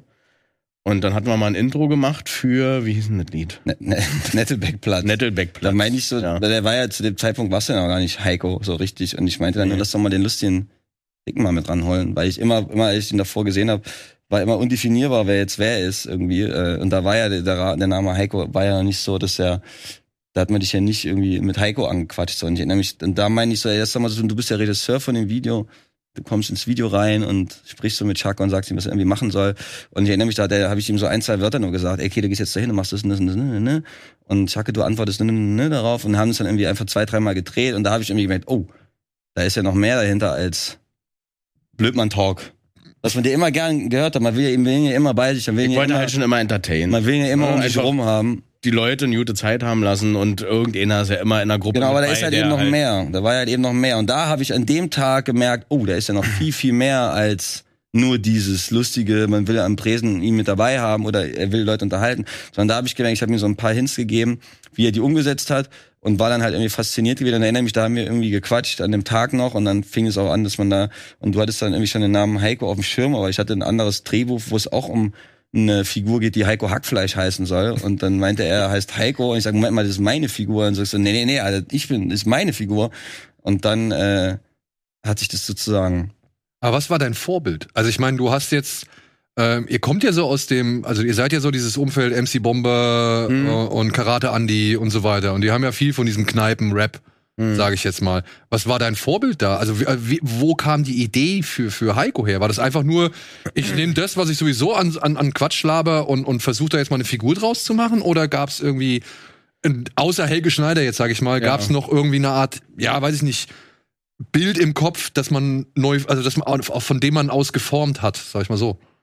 Äh, ja, das ja, also immer so Vorbilder, ne? Helge Schneider, Loriot und so weiter, wurde viel, ne? Also so väterlicherseits haben wir auch diesen, mein Vater, mein Opa, wir haben halt diesen, diese Art Humor, die wir dann auch gerne mal rauslassen so und die auch überall halt eigentlich immer regelmäßig gut ankommt. Und ähm, das war kein wirkliches Bild, was man da hat. War einfach nur, ähm, oder, oder eine Figur oder so, das war einfach nur äh, die, diese, diese Art von Humor, die man dann rauspustet in dem Moment, wo es halt stattfinden kann. So, ne, wenn man hinterm Busch steht und dann so rausspringt. Ne, diese, diese, nicht auf, auf Knopfdruck, sondern jetzt mache ich's mal, jetzt habe ich Lust, einfach so Mhm. zu sein. Und ähm, das hat da äh, noch kein Format irgendwie. Das wurde dann so zusammengepackt, eher, wo es dann zum Film ging, eher. Oder sagen wir mal so, schon vorher bei, bei der äh, Heikos Welt äh, YouTube-Serie, so gesehen. Dass man da so ein bisschen, da hat man schon mal ein bisschen probiert. Was macht man damit? Über das war alles eher so Experiment, Versuchung, aber ohne wirkliche Ziel. So. Also Ziel war auch nie Schauspielerei bei dir? Das war alles offen. So. Also da hat, da hat man sich aber nie einen Kopf drüber gemacht. So, wo will ich damit hin? Mhm. War einfach nur, äh, wir pusten nicht mal raus, wir haben jetzt, wir haben Zeit, so, wir haben Bock, wir sind jung, wir, wir, wir machen einfach mal auf was wir Bock haben, ohne irgendwelche äh, Ängste dabei zu haben. So einfach mal machen, so das Leben ist so kurz. Ja, und vor allem mit YouTube ist ja eine Plattform da, wo man es halt dann auch einfach genau, mal wo man es einfach mal kann. probieren kann, ne? Und, und wenn Kacke ist, dann ist Kacke so, aber manche fanden das halt doch gut oder dann noch ein paar mehr. Und dann äh, hat es sich so ergeben, alles, wie es sich jetzt ergeben hat. Aber dann, nur damit ich das mal verstehe, diese Figur, Heiko, und dann halt auch, sage ich mal, Heikos Welt in dem Moment. Ich habe ja gesehen, du, du fährst zum Beispiel Bier aus oder Getränke aus in ein, zwei Videos zum Beispiel so, ne? Ähm, die existierte schon abseits des deiner Filmidee und abseits des Films. Ja. ja? Ja. Und ihr habt euch dann so gesehen zusammengefunden und habt gedacht, ey, Moment mal, eigentlich kommt hier zusammen, was hier zusammen gehört. So, hab- also habe ich das Hat zumindest. sich natürlich angefühlt. Ja, so habe Ja. ich das irgendwie. äh, Ich habe mein Musikvideo gedreht für äh, für Klaus Leier. Äh, 2012 war das irgendwie und da war sozusagen die ganze Nordachse-Gruppe. War dann zu dem Zeitpunkt noch nicht Nordachse, auch wenn es schon irgendwie entstand, aber der Begriff und diese Formation so richtig in der Form oder war gerade gerade äh, in der Schöpfung und hatte dann sozusagen ein Musikvideo für Klaus Leier gedreht, wo er einen Beat gemacht hat. Und da waren halt eigentlich quasi alle Leute auch da in dem Musikvideo dabei, die dann im Hintergrund stehen und machen und tun. Und, und, und Heiko, wie der es ja nicht so gab, auch. Und er ist mir auf jeden Fall als erstes, das war 2012, äh, auffallen, mir so, hä, wieso hat er denn so schwarze Haare? Wo hat er die denn her? Also ist es eine Perücke, die er anhat, oder was ist er denn für ein Typ? Weil halt alles dann doch irgendwie diesen, diesen äh, ostdeutschen äh, was die Musik angeht, die ganzen, die Samples, die benutzt wurden und diese ganze, also dass man so die, Liebe zu DEFA-Filmen hatte und dachte so, alles, was ich mit Film nice feier, so, was ich super finde, machen die genau auch so mit Musik. Also alles auch analog wird irgendwie aufgenommen und gespielt und Klaus, wie er seine Beats baut und sowas und hatte mich dann da, äh, irgendwie sehr zu Hause gefühlt, nur halt eben auf einer anderen, die machen halt Musik gemacht und ich halt irgendwie Filme. Und so hat sich das dann halt irgendwie gemeinsam äh, von meiner Seite mitentwickelt. Also ich habe mich daran mit auch entwickelt als als Filmemacher und konnte dann immer Musikvideos, äh, habe dann immer angefangen, nur meine Musikvideos auf 16 mm zu drehen und drehe jetzt irgendwie seit Jahren nichts anderes mehr außer auf 16. Aber auch weil man sich da gefunden hat, äh, sozusagen so zu arbeiten und so zu drehen. Und äh, und dann war es eben einmal, als wir das Nettleback Platz Musikvideo gedreht haben, dass ich meinte, okay, lass uns mal jetzt noch ihn mit reinholen. Und das war so für mich so die Geburt des Heiko, also so wie ich das wahrgenommen habe. Und dass man da, ich erinnere mich, als wir im Auto gesessen haben, darüber geredet haben, wie die Serie aussehen soll. Da hieß es da erst eine Tulpe mit Heiko, sollte man zuerst Mhm. machen. Das war so, und dann habe ich mich mit ihm unterhalten, da haben wir zum ersten Mal ein Gespräch geführt, wo ich wusste, das ist irgendwie, dass du halt normal, also nicht normal bist, aber so wie ich dich vorher nie so richtig, und dann erzählst du mir, dass du irgendwie ins Deutsche Theater gehst und da irgendwie ein- dir auch Lars Eidinger hin und wieder mal anschaust und sowas. Und Ja, so du da was, kultiviert war ich schon immer. und ich dachte dann so, und da war ich mal der kleine leicht kulti der kleine kultivierte Martin und aber da war ich so, oh Moment mal, ach okay, krass, alles klar, das, das war mir dann sozusagen eine neue Welt. Also ich habe ihn da immer sehr geschätzt für das, wie er äh, selbst wie er eine Geschichte erzählt. Deshalb, Man hat Respekt vor der Kunst. Genau, und das hat man halt auch gewählt. Er ist nur eine, eine Blödmann-Geschichte erzählt, weiß ja genau, wo er die Pausen setzt. Bevor die Punchline kommt. Also Kleinigkeiten, die man irgendwie in der dramaturgischen Schule lernen würde, äh, hat er dann sozusagen, habe ich das irgendwie außenstehend mitbekommen. So, Okay, da ist irgendwie auf jeden Fall mehr. Und als sie dann das Gespräch hatten nach diesem Drehtag, da habe ich gemerkt, da ist irgendwie noch viel, viel mehr da als das. Und Aber das da- machst, das machst du intuitiv, oder? Oder Ja, hast ja, du dir das abgeguckt ja. anhand von Theater und ich auch Film und sonst irgendwas? Ähm, nee, nee, nee, das, weil das so auch so eher eigen ist. Das ist dieses, was ich vorhin meinte, über meinen Vater, über dessen Vater ist dieses Gen, was man vererbt bekommen hat. Dass äh, man immer so diese Sprüche halt auch raushaut und Ja. ich hab mich ja über meinen Opa, meinen Vater immer als Kind totgelacht. Man hat's einfach auch so abgeguckt, wie die das machen, so einfach so da gesessen wahrscheinlich mit einer Apfelschorle und dann irgendwie dann aufprobiert vielleicht, ja. Und jetzt, aber das war jetzt schon ein bisschen mehr Fun, sag ich mal, die YouTube-Videos, ne? Das war ja, alles. total überhaupt auch nicht äh, ernst gemeint oder so. Das war einfach ein großes Experiment für uns. Und hattest du dann Schiss, als er gesagt hat, ja, pass auf, aber der Heiko, den wir jetzt hier in dem Film haben, der soll seiner Mutter eine Augenoperation finanzieren und will halt dafür jetzt Dart spielen. Ja, beziehungsweise zieht durch die Kneipen und versucht irgendwelche Dartspiele abzuziehen. ja. Und du hast ja jetzt, also mindestens zwei Szenen, wo ich sage, okay, als Laie finde ich das schon schwer, da Mhm. so zu reagieren, beziehungsweise da sowas zu machen. Also man hatte auf jeden Fall einen großen Respekt vor. Ja. So. Und äh, auch ein bisschen Angst, natürlich. äh, aber man, man wächst darin, man probt und das Gute war ja bei uns, dass wir uns alle kannten. Und dadurch war es für mich, äh, also außer die, die Crew, die hinter der Kamera steht, Licht, Ton, wie ich was, aber die hat man ja auch mit der Zeit kennengelernt. Das ist für mich immer wichtig, wenn man die Fühler ausstreckt, direkt zum Anfang mit allen cool zu sein. Und dann kann man sich auch Entfalten. Ja, okay. entfalten. Und äh, das hat bei dem Projekt auf jeden Fall für, für mich geklappt. Und wann ging das los? Wann war das? Mm, Also wir haben, äh, pff, also ich müsste sagen, ich erinnere mich, als ich da zum ersten Mal, äh, weil ich, also ich erinnere mich, was so für mich dann der Punkt war, wo ich dann relativ, ich habe auch das Drehbuch relativ schnell geschrieben, in, innerhalb von einem Monat. Und ich erinnere mich, es war so, müsste im April 2018 gewesen sein. Und dann hast du mich, glaube ich, irgendwie angerufen, weil er irgendwie angefragt wurde für eine McDonald-Werbung. Und du hast mich gefragt, was äh, ein, äh, ein Buyout ist. Dann habe ich ihm erklärt, was das ist. Und da ging es irgendwie darum, dass du ziemlich viel Geld für einen halben Drehtag bekommen würdest. Und, äh, und ich wusste ja, dass du, das weiß ja mittlerweile auch jeder, dass du zu der Zeit ein Kind erwartet hast. Also deine Freundin, ihr habt ein Kind erwartet. Äh, muss ja aufhören, wie man das dann betont, wegen auch denn, du hast ja kein Baby im Bauch bekommen. Aber der hatte auf jeden Fall als Vater, war kurz davor Vater zu werden und hätte relativ viel Geld in, in sehr kurzer Zeit bekommen können. So, mehr oder weniger. Also habe ich es irgendwie auf mich. Und, und dann habe ich ihm mal erzählt, worum es halt geht. Und McDonald's, dann meinte sofort, nee, mach ich nicht.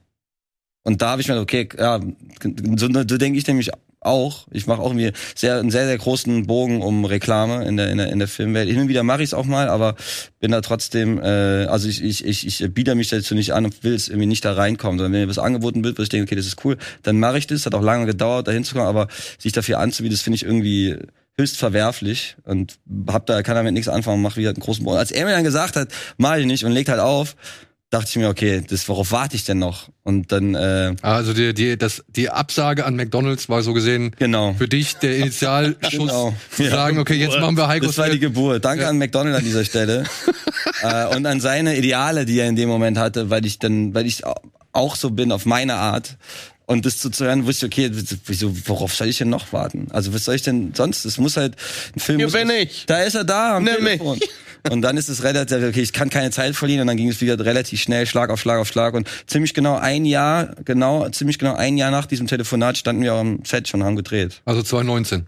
Wir haben gedreht im Februar 2019. Und boah, wann hast du wann hast du aber wann habe ich denn wann habe ich denn Figaro 12? Der lief 2017 auf dem 17, Fantasy ne? Filmfest. Genau. Ja, genau. Also das heißt, du hast dann 2015, 2016 Wir haben 2015 September Figaro Wölfe gedreht. Dann hat es, das dauert halt immer bei so kleineren Filmen. Ich werd ja, bin ja immer jemand, der grundsätzlich nicht gefördert wird. Ähm, und dann ist es so, dass es man da natürlich der Weg viel schwieriger ist und viel länger dauert. Und merkst auch jetzt, dass halt jeder Schritt also selbst wenn man es dann schafft, einen Film zu drehen, ist dann der nächste Schritt, wie kommt man auf ein Festival? Und wenn man dann auf dem Festival irgendwann angenommen wird, dann finde ich, wie kriegt man jetzt zu einem Verleiher? Und selbst wenn man einen Verleiher hat, wie kriegt man jetzt an die Kinos? Weil jetzt merken wir auch, nachdem man diesen ganzen, die Pandemie und den ganzen den ganzen Kram, der in der Pandemie auch entstanden ist, dass wir das, das, das Sky-Eklat noch äh, mitbekommen. Also dass so viel Käse entstanden ist und so viel Herzblut und Schweiß und alles irgendwie rein und dass man jetzt noch irgendwie merkt, okay, obwohl man jetzt einen Film hat und man irgendwie auf dem Filmfest München äh, den Darstellerpreis gewonnen hat, also irgendwie extrem viel und die Kinos immer geplatzt sind bei unseren Vorführungen, selbst jetzt sagen noch Kinos, nein, den wollen wir nicht zeigen, da kommt doch keiner und und so weiter. Und wir denken, das kann doch nicht sein, also was muss man denn noch alles tun, um irgendwie ähm, so einen gewissen äh, so, so, so einen Stellenwert dass man ernst genommen wird, dass man einen Film gemacht hat. Und das ist halt, wenn du halt kein kein äh, kein Filmförderlogo auf deinem Poster unten rechts ganz klein hast und das dann damit irgendwie finanziert ist, dann ist es extrem schwierig weiterzukommen, weil halt Filmfestivals werden ja auch von Förderanstalten gefördert. Und die wollen natürlich keine Filme zeigen, die nicht gefördert wurden. Also warum, warum auch? Warum sollten sie das tun? Die werden ja sagen, die Filme, die nicht von uns gefördert sind, sind ja besser wie die, die wir gefördert haben. Und das ist ja Quatsch, dass man dann Filme wie wir und wie unseren Film. Von daher auf jeden Fall großes Dankeschön ans Filmfest München und Christoph Gröner, der den Film gesehen hat damals und meinte, der muss hier laufen. Sonst weiß ich ja auch nicht so. Wo wird man sonst wahrgenommen? Ja, also verstehe ich halt auch nicht, weil ich sag mal so, ihr seid schon ja schwer vom Lokalkolorit geprägt, sag ich jetzt mal. Also ihr seid schwer für die Berliner Region, sag ich mal, ähm, ähm, attraktiv. Klar. Ja, Aber wenn ich mir jetzt angucke, diese Eberhofer-Krimis, Die waren am Anfang auch nur in Bayern in den Kinos Ja. und sonst nirgendwo. Ja, und inzwischen laufen sie deutschlandweit und inzwischen werden sie Nummer eins. Manta Manta, voll normal. Es hat ja auch nichts. Es ist ganz Deutschland, weil mir war es auf jeden Fall auch wichtig. Klar, es ist sehr berlinerisch. Und Also ich bin ja selber auch gar nicht aus Berlin. Ich komme ja eigentlich aus Trier, was ja auch wieder ganz weit weg ist. Und äh, wohnt zwar jetzt seit elf Jahren in Berlin, aber es ist so trotzdem, dass es natürlich wichtig ist, dass dieses diese Kneipenkultur, was ja was ja was ja deutsches ist, weil es gibt's ja in jedem Land. Es gibt italienische Bars, da weiß man genau, wenn du in eine italienische Bar gehst, ist eine italienische Bar. Es gibt's in England, es gibt's in Frankreich. Du weißt genau, wenn du da reingehst in eine Bar, du weißt, in welchem Land du bist. Und ich fand irgendwie, dass bei deutschen Filmen das irgendwie nie authentisch und echt irgendwie dargestellt wird. Also es wirkt dann immer irgendwie geleuchtet. Also Echt? ja, wir waren jetzt, also habe ich das Gefühl. Also ich meine, du kannst mir sagen, wenn ich mich irre. Ich, wir waren ja jetzt gerade hier, äh, haben wir Sightseeing im Goldenen Handschuh gemacht. Und äh, die auf jeden Fall auch nochmal ein ordentlicher Laden war so und hab dann halt irgendwie gehört von, dass halt, dass man da den Laden äh, im, äh, im Babelsberg nachgebaut hat, um da in der Kneipe zu drehen. Was ich verstehen kann mit so einem großen Budget, dass man da halt nicht irgendwie sagt, wir drehen im Goldenen Handschuh.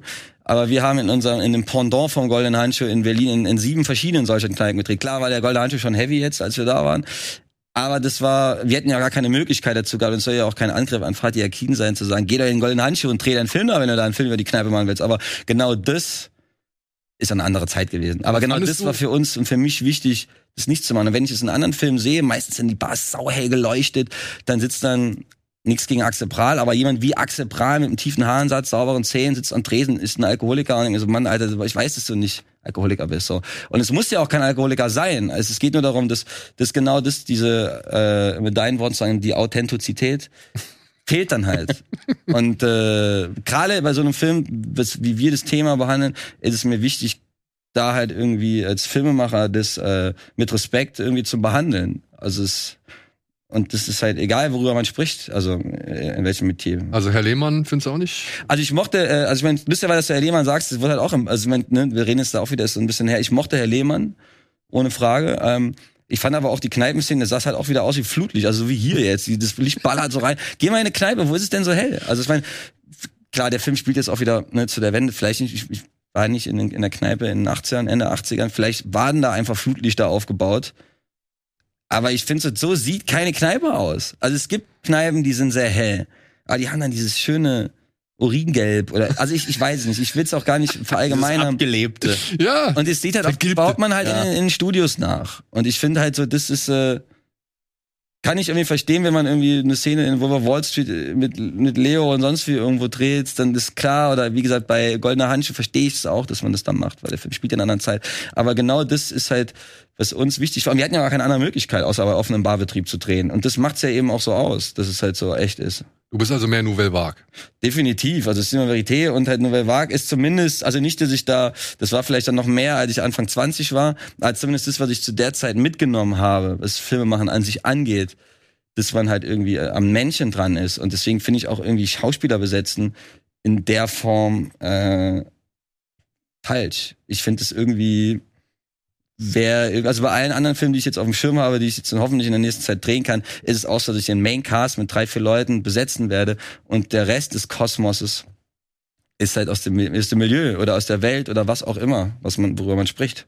Und hast du das dann auch auta also äh, autodidaktisch gelernt oder hast du richtig studiert? Bist du Nee, da würde ich, also, äh, also Universitäten sind ähnliche wie die Reklamewelt. Das, das meide ich dann doch. das möchte ich nicht machen. Ich wurde auch bei allen Schulen abgelehnt damals, so ist es nicht. Also ich habe Ja? mich trotzdem natürlich mit 20 beworben an jeder Filmschule. Äh, die drei, die es halt irgendwie gibt, die ich an dieser Stelle nicht nennen möchte. Aber da wurde ich Gott sei Dank nicht genommen und war dann bei einer Musikvideo Filmproduktion, die Mutter und Vater heißt. Die waren auch für mich die Mutter und Vater. Ich war sozusagen das uneheliche Kind dieser Filmproduktion und hatte da ähm, alles sozusagen hinter dem kreativen Prozess gelernt, den ich vorher nicht wusste. Und das hat mir dann so ein ökonomisches Verständnis gegeben, wie man einen Film produzieren kann, was möglich ist mit keinem Geld oder mit wenig Geld. Und äh, das ist da das Wichtigste gewesen, das man hat. Von daher auf keinen Fall. Ich bin immer sehr, mein Leben lang sehr cinephil gewesen, wenn man das Wort so sagen kann. Habe irgendwie immer sehr viel, seitdem ich denken kann, äh, sehr viel Filme geschaut. Und das hat dann, ich, also ich zumindest habe das Gefühl, dass ich dann über die Jahre entwickeln kann, was schlecht ist. Für mich selber. Für mich selber. Wenn ich mich an Filme erinnere, wo ich weiß, das hat mir nicht gefallen, also ich rede nur von meiner Perspektive, nicht was schlecht ist, sondern wie ich gewisse Filme schlecht als schlecht wahrnehme oder gewisse Szenen, warum sie gewisse Szenen auf mich dumm wirken oder blöd gespielt, warum ist es doof und blöd gespielt. Ähm, und ich würde es besser machen, wie ich das wahrnehme. Und das hat mir auf jeden Fall, war eher meine Filmschule. Wie viel hattest du dann an Budget für Figaros Wölfe? Ja, Figaros Wölfe waren unter 20.000. What? Unter 20.000, ja. Das waren unter, ja, das waren unter 20 und der läuft übrigens jetzt auf Mubi weltweit. So Da sieht er aber auch nicht aus, muss Ja, das war immer, äh, ja, das ist, wie Michael Ballaus mal gesagt hat, es ist schwieriger, einen teuren Film teuer aussehen zu lassen, wie einen billigen Film teuer. teuer.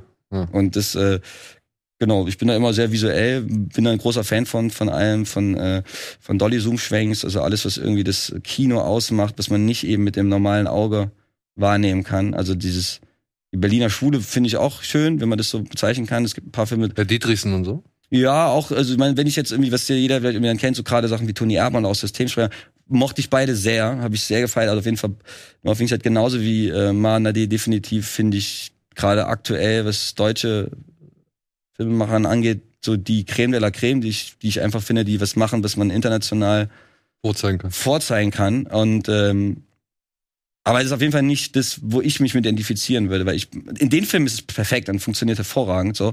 Äh, aber das ist zumindest was ich für mich selber, was ich feier, sind halt dann eher äh, wie Brian De Palma seine Filme macht hat mit sehr langen Doom, also dass ich halt jeden Shot irgendwie mir Wochen vorher überlege, wie sozusagen die Kamera sich bewegt. Was dann vor der Kamera passiert, das ist dann eher spontan, das macht es halt sehr schwierig. Das irgendwie bei so langen Plansequenzen mit ähm, anamorphotischen, langen Zooms, Schwenks, links, rechts, hoch, runter, Dolly blablabla, bewegt sich und dann hat man halt Alkoholiker, die vom Tresen irgendwo stehen müssen und dann noch richtig, damit sie nicht in der Unschärfe sind. Das macht natürlich schwierig, aber genau das ist das, was ich äh, für mich selber feier. Cinema. Martin, meint er jetzt dich? Oder? Das große Kino. Mit niemandem anders außer mit ihm ging das auch. Also ich meine, bei ihm ist er ist ja die perfekte Mischung, die Symbiose aus beidem, aus absolut perfekter Schauspieler und Alkoholiker. Laienalkoholiker. so. Und das, das zusammengemorpht ist halt einfach, also ich hätte das mit niemandem anders so äh, umsetzen können. Ja, wo du jetzt, halt- wo du das schon ansprichst. Es gab eine Szene, die ist mir dann da, ich habe den ja nur zu Hause als Screener geguckt und ich hab, ich guck die Szene und denk mir so, okay, jetzt gehen sie da hoch und die Kamera ist aber jetzt schon ziemlich lang dabei. Ja. Habe ich nochmal zurückgespult, um zu checken. Ja, warte mal, die war ja bis jetzt ohne Schnitt. Das ist, da brecht ihr in eine Wohnung ein und du steigst aus dem Auto raus. Deine Komplizin steigt irgendwann später aus dem Auto aus, stellt sich vors Haus und wartet irgendwie darauf, dass du ihr ein Zeichen gibst. Die Kamera geht aber trotzdem weiter zurück, geht dann hoch, ja, geht Echt. in die Wohnung, in die ihr einbrecht, in die Wohnung rein und dort seid ihr dann plötzlich wieder zusammen zu sehen, Mhm. während ihr irgendwie halt genau das macht, weswegen ihr da seid. So. ja, ey, super, hast du haarscharf erkannt. War das wirklich Guter alles? Blick auf jeden Fall. Ja, ey, also mein- Blick. Ich habe mit meinem Kameramann Elias CJ Köhler, der, mein Zauberer Number One, mit ihm habe ich, erinnere ich mich, bevor ich ihn mit ihm über den Film geredet habe, habe ich ihm gesagt, pass auf, ich hab, es gibt einen Shot, den ich unbedingt, also ich, da war mein Ansatz wieder noch ein bisschen kindlich, den ich eigentlich mich von, von äh, verabschieden will, dieses, ich will den, den krassesten One-Take drehen, den man im deutschen Kino jemals gesehen hat. So ein Ansatz finde ich ist sehr kindlich, davon würde ich mich verabschieden, dass man deswegen eine Szene macht. In dem Film war das eher so, das ist halt der unspektakulärste, spektakulärste Shot sein sollte, weil es halt eben in der, in der Szene an sich sehr, sehr wenig passiert und man als Zuschauer genau weiß, was hier gerade passiert. Und das sozusagen, das ist wieder das, wenn man Raum und Zeit zusammen morpht, das hat ja Godard schon hervorragend ausgesprochen das, und äh, zusammengefasst in, in unendlichen Tausenden von Seiten, dass es Mise en Scène angeht. Und das finde ich gerade, was mich für mich irgendwie Kino ausmacht. Und mir war es auch wichtig, dass du bist ja der Erste, der es jetzt irgendwie mich darauf anspricht oder uns darauf anspricht, weil ich auch nicht will, dass Leute sagen, boah, diesen One-Take, habt ihr den gesehen, wie geil das Ich ist. fand den geil. Ist es auch. Und wenn man das sieht, ist es spitze, so, freut mich ein Ast, so, das zu hören. Das ist einer, klar, ist null, weil wir waren da halt irgendwie insgesamt 13 Kamera-Operator, die da irgendwie mit dran gearbeitet haben. Aber wie habt ihr die Kamera zum Beispiel vom, von, ich meine, du bist aus dem Auto gestiegen, ne? Also Genau. die Kamera folgt dir aus dem Auto und raus. da hat, wurde die erste, die, da wird sie wahrscheinlich einmal da übergeben. wird sie zum ersten Mal übergeben. Genau. Und dann fährt sie ja zurück den Bürgersteig entlang und dann geht sie ja hoch. Und dann ist sie im Rückwärtsgehen Genau. von, von Snake, äh, so heißt der gute Mann, wurde beim Rückwärtsgehen äh, in den Kran gehangen. In den Kargang. Und dann ist er wieder weg und dann gab es den nächsten Operator, der die hochge und oben auf dem Balkon stand dann äh, Elias, unser Kameramann, der die dann wieder genommen hat und dann ging es halt irgendwie wieder weiter und so war. Genau, das war unser, äh, ja und ich fand halt eher, dass man, weil ich wusste genau, man wird jetzt hier nicht einen Ocean's Eleven Supershot oder einen Melville Monster Shot oder Riffifi Super, was auch immer, weil er wollte trotzdem irgendwie einen nice Heist Shot, super Einbruchkram, was auch immer aber halt sehr besonders und sehr eigen und äh, unspektakulär, aber trotzdem super spektakulär. Wie oft musst du dir das machen? War ja nicht so oft. Also wir haben es äh, insgesamt, glaube ich, 18 Mal. Also es war so War gar nicht so oft, oder? Also nee, also wir haben halt zuerst das so gemacht, dass äh, eine Safety gedreht, dass die Kamera nicht im Auto ist. Weil wir wussten, okay, das ist noch mal einen draufsetzen, sondern zuerst haben wir den Shot zwölfmal gedreht, wenn die Kamera bereits auf dem Kran war. Und wir haben erst das gedreht, weil wenn wir das hatten, dann so, okay, wir haben wenigstens die Szene und äh, aber gedacht war so, hätte das, also ich hätte das von meiner Seite überhaupt nicht akzeptieren können, das nicht so zu machen, wie sie ursprünglich geplant war. Aber das macht dann halt auch noch mal im Auto. Da war ja noch mal zwei Personen mehr im Auto raus und dann beim Rückwärtsgehen in, die, in den Kran einhängen, ohne dass es halt wackelt oder sonst irgendwie was. Und da wurde dann noch gekurbelt. Das kennt man ja auch von früher. Und ist er dann anstrengend so bei Take 17 oder 18? Nee, das hat irgendwie Spaß gemacht, weil halt alles so neu war auch. Also man hatte ja noch nicht mal einen Text. So, du bist einfach, du, du, du musst natürlich die Zeiten einhalten. Du hast diese Rahmen, ne, wo, wo du das machen musst, was du dann machen musst mit dieser Taschenlampe da rumleuchten und so weiter. Aber äh, irgendwie war das interessant und hat auch Spaß gemacht. So. Also wir hätten ruhig noch 20 mehr machen können. Gab es eine Szene, Ich hatte Zeit an dem Tag. Ja.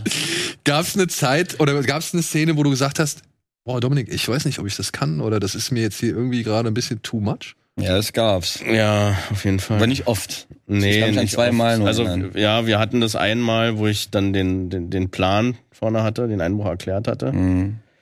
Und das andere Mal war. Aber als er im Scotsman war, wo du das Ding anhast, habe ich dein Gesicht gesehen. Boah, da war ich auch so, ja, da war ich. Wenn, wenn es spät wird, da dann hatte ich keinen Bock mehr gehabt. Bin halt ein Frühaufsteher. Ja. Heute, ich war auch schon wieder um halb vier war früh so. Also Wann gehst du ins Bett? um zehn. Okay.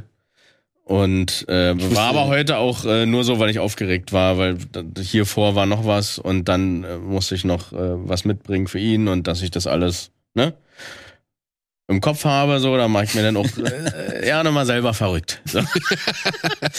und äh, nur deswegen. Ansonsten schlafe ich so bis fünf, halb sechs so. Ja, stabil Du bist durch. auch immer, wenn es so 10, 11 Uhr wird, denke ich mir, oh fuck, jetzt ist gleich Drehschluss. Und ich dachte, okay, dann fängt er an.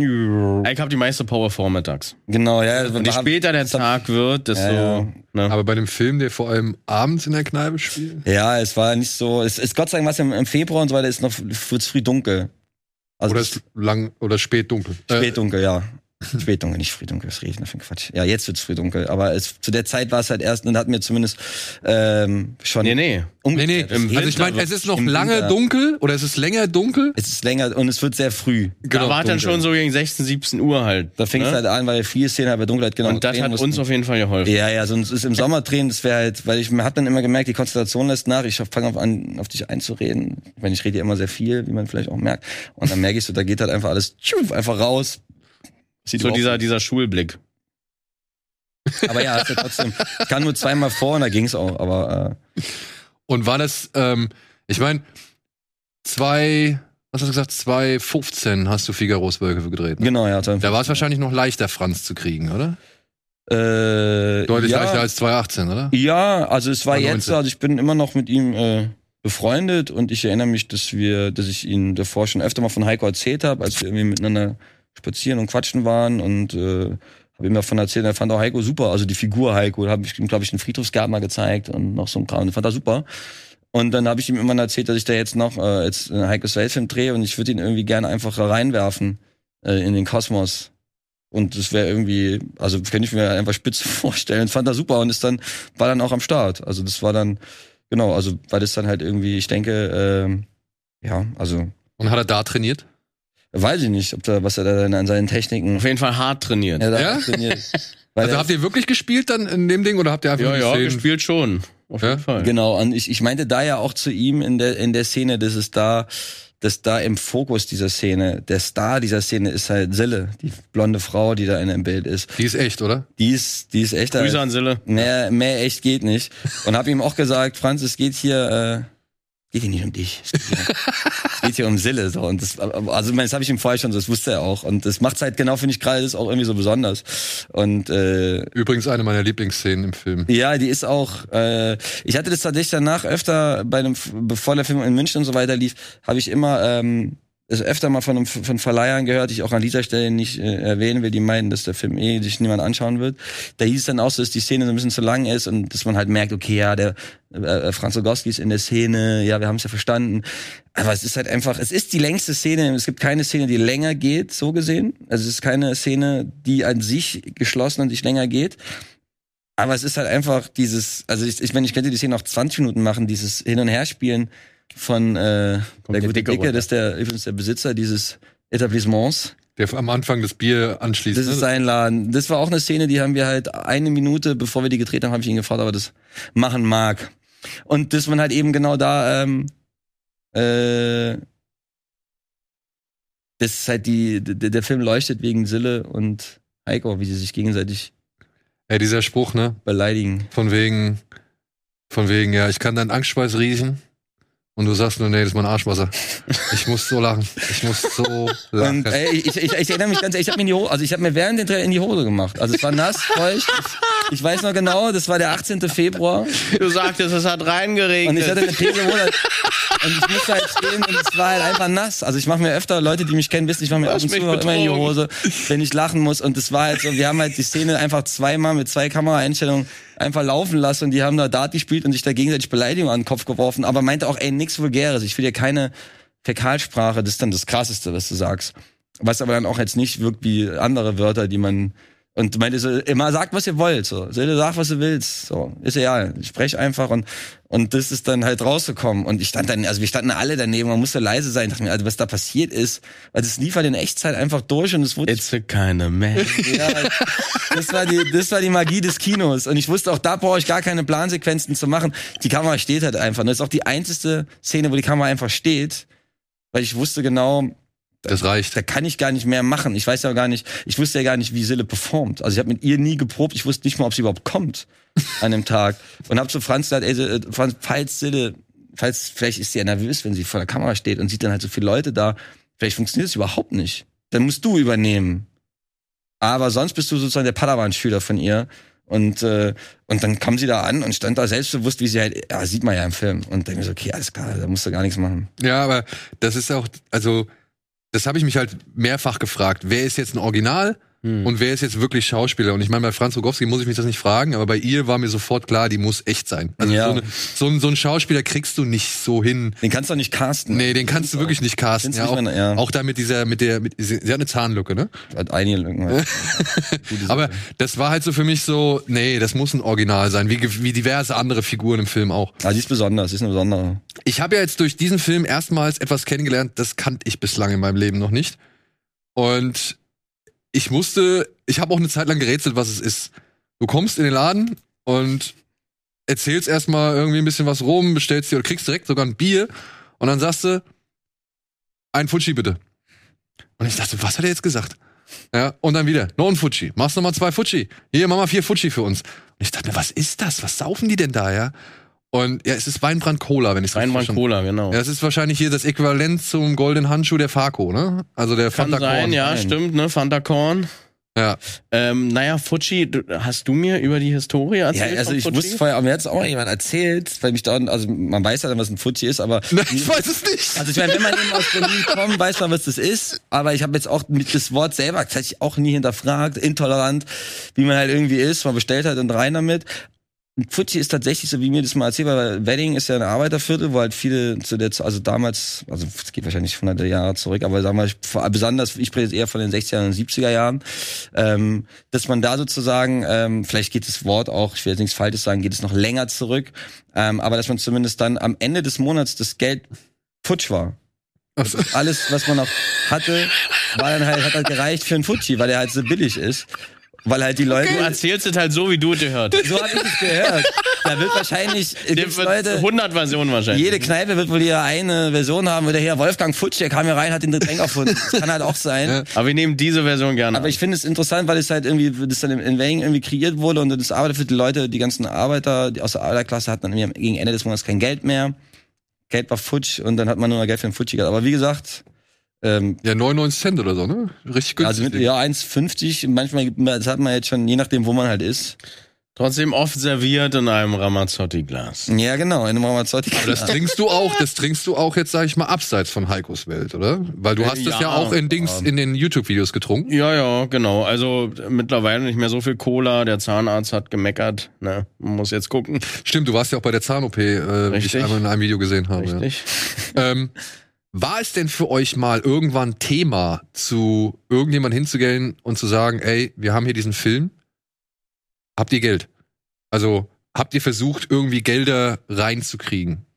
Ja, also ja, ich habe da äh, also ganz am ganz am Anfang, ganz ganz am Anfang habe ich die, ich war es eine ganz eine abgespeckte Version von diesem Film und dann habe ich mich irgendwie mit äh, haben wir uns mit Achim Funk, Schacke und Heiko zusammengesetzt, um jetzt alle mal ihren Künstlernamen zu nennen und haben überlegt, wie wir dafür Geld auftreiben können. Und dann, da habe ich zum ersten und da war irgendwie so mal im Raum, okay, dann macht man irgendwie vielleicht drei, vier Konzerte äh, und das Geld, was man daher hat, irgendwie, das war so meine Fantasiewelt, dass ich mir das ausgemalt habe. Und dann lädt man halt irgendwie alle ein, die in einem Konzert auf auf, auf dem Konzert auftreten können und man nimmt irgendwie das Geld, um den Film zu machen. Aber irgendwie hat man sich davon dann doch wieder verabschiedet, weil dann noch viel mehr Umkosten entstehen würde. Das, Ja, weil aber das war dann die erste. Dann bin ich zu Schultheiß gegangen und habe Schultheiß gefragt, ob die uns Geld geben wollen, weil in dem Film ja eh unweigerlich Schultheiß überall zu sehen sein wird. Und die waren auch super nett und super cool und fanden es auch alles super geil. Aber die haben gesagt, naja, in dem Film wird auf eine gewisse Art und Weise Alkohol verherrlicht, zumindest wird es nicht verunglimpft. und genau das ist mein Punkt. Und da haben dann viele gesagt, so, das tut mir leid, wir würden euch gerne helfen, aber Heiko kann besser Dart spielen, wenn er besoffen ist. Aber gegen Ende ist es ja trotzdem so, also ich will es ja auch nicht vorwegnehmen, es hat ja auch trotzdem seine Mankos so in, in dem Film. Aber das war dann so, dass wir, äh, genau, also es wurde am Ende dann teilweise privat finanziert. Wir haben auch äh, einen äh, Crowdfunding noch gemacht, was extrem wichtig war, aber Ja, es das war nicht man. alles. Wir haben halt relativ viel, äh, also relativ schnell, in kurzer Zeit haben wir halt knapp 18.000 Euro über Crowdfunding bekommen, was unendlich wichtig war für den Film. Aber es war natürlich nur ein Bruchteil. Aber der Film gekostet, wie gesagt, äh, sind wir unter 120.000 Euro gewesen, plus minus. Weil ich habe mir das nämlich dann irgendwann im Film, also gerade so zu Beginn gedacht, wo ich gedacht habe, pui, da wird schon eine Menge Alkohol konsumiert und das auch nicht irgendwie großartig hinterfragt. Ja, es gibt diesen einen Moment. Und da habe ich auch gedacht, puh, da, da begibst du dich jetzt aber auf dünnes Eis. Da sitzt Heiko irgendwie an der U-Bahn-Station, ist hackedicht. Ja, hat sich quasi, hat den Pegel überschätzt so Hat ihn überschätzt. und, und oder beziehungsweise nicht richtig eingeschätzt, sagen wir es mal so. Und plötzlich sieht er dann halt hier den Jadefuchs, also die junge Dame, die ihn vorher Aus dem abgezogen hat. und Fat Film ist der Name. Äh, aus Tiger and Dragon, ne? ähm, und, und dann grabst du sie so an. Mhm. Ja, und wo ich gedacht habe, Alter, Alter, das kann auch Ja, wirklich bös nach hinten losgehen, dass du jetzt A, entweder Ärger kriegst von irgendjemandem, der sich da draußen irgendwie angegriffen fühlt, Mhm. oder aber halt auch, und das ist, glaube ich, das Schlimmere in dem Moment, dass deine Figur halt scheiße wird. Also, dass deine Figur halt plötzlich unsympathisch ist, ne? Ja, Weil, ja. wenn du, weil so wie du sie angrabst, so, ich, ich weiß nicht, war das leicht, schwierig für dich? Hast du dich, also ich kann mir vorstellen, dass das unangenehm war, auch für Ja, dich. schon, schon. In dem Moment, man ist dann so ne, in der Szene drin und man macht dann einfach so und man überlegt da nicht so viel. Ne? Also wir haben ja auch äh, Das war ja nur da wieder viel, so. äh, genau, improvisiert halt viel und auch in dieser Handlung war halt offen, wie, wie was macht ihr da eigentlich so? Äh, irgendeine Handlung muss ja stattfinden. Ihr müsst Ja. ja, irgendwas machen und ähm, ich wollte halt unbedingt, dass sie dann nicht bei dem Turnier mitmacht und irgendwie musste ich das ja auch so zeigen, so, ne? Also da ist man so ein bisschen in der Klemme, ne? Äh, aber ich muss das ja auch irgendwie vermitteln. Und ja, Wir haben uns gleich aber auch im Schnitt, als wir das gesehen haben, gedacht, also das war halt das, was am besten aussah.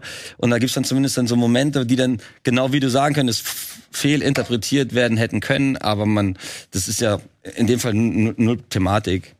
Aber man, ich weiß, was du meinst. Man könnte das in dem Fall, man, er ist Alkoholiker, er ist jetzt betrunken, er wartet auf eine Frau bei Dunklen in einer U-Bahn Und er soll eigentlich dein Held der Geschichte sein. er ist der Held der Geschichte, klar, aber es ist dann halt irgendwo, natürlich ist es dann auch die dunkle Seite des Alkohols, die dann halt in dem Form, dass man sich dann halt in Sachen begeben würde.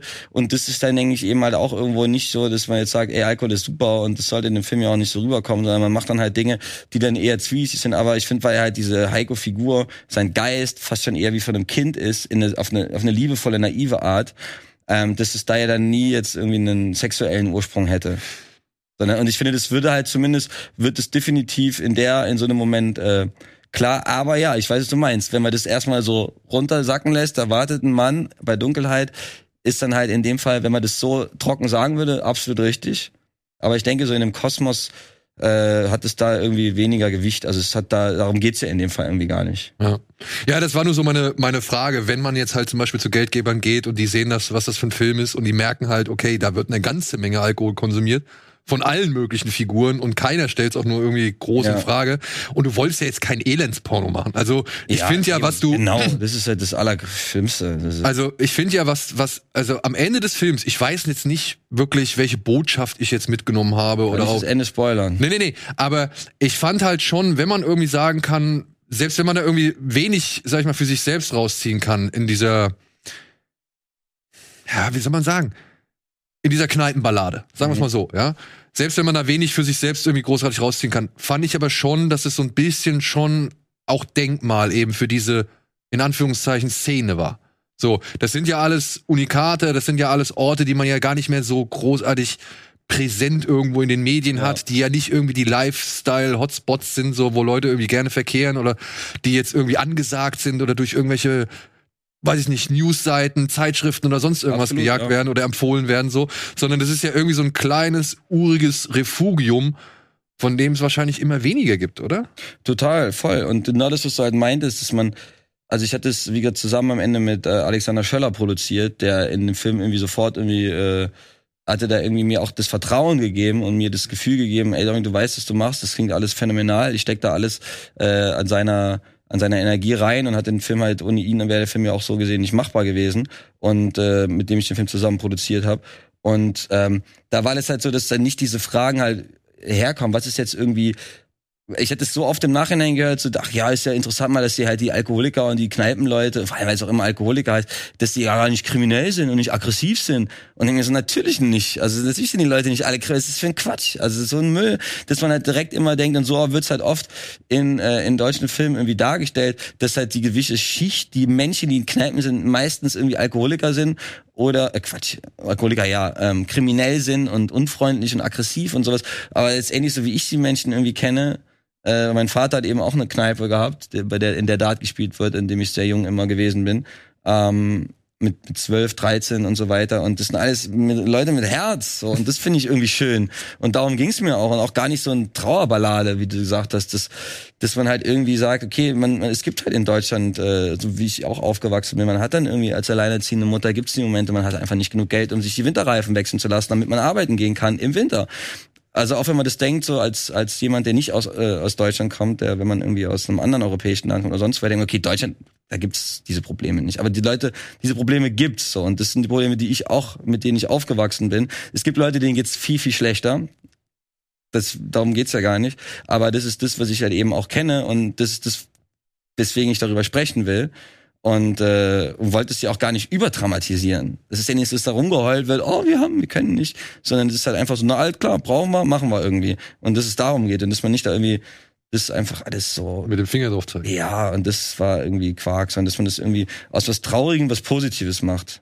Fühlst du dich da auch eher wohl als, sag ich mal, keine Ahnung, auf dem Hip-Hop-Jam oder irgendwie sowas? Oder? Ja, auf jeden Fall. Also Hip-Hop-Jam würde ich mich eh nicht so sehen. Aber ich meine, die Unbedingt. kennt man doch auch da, oder nicht? Vielleicht. Also wie man heute auch in der Kneipe gesehen Ja, hat. Im goldenen Handschuh wurde auch, So ein gesichtstätowierter Mann kam dann direkt und wo ist Gisela? und ich denke, warte mal kurz, Gisela? Ach ja, na, er ist ja Igel wohl und ins Augi. rausschmeißen oder sowas. Und ich dachte, ja, der will mir eine Wäsche oder so. Er Nee, das ist, hey, der feiert dich so. Okay.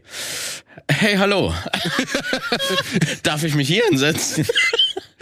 Aber, Und, aber äh, ja. ihr, ihr schreibt immer, oder ich habe jetzt so oft gelesen, ja, der Film um die Berliner Kultatze ähm, Heiko. Ja, das wird immer so betitelt von, Genau.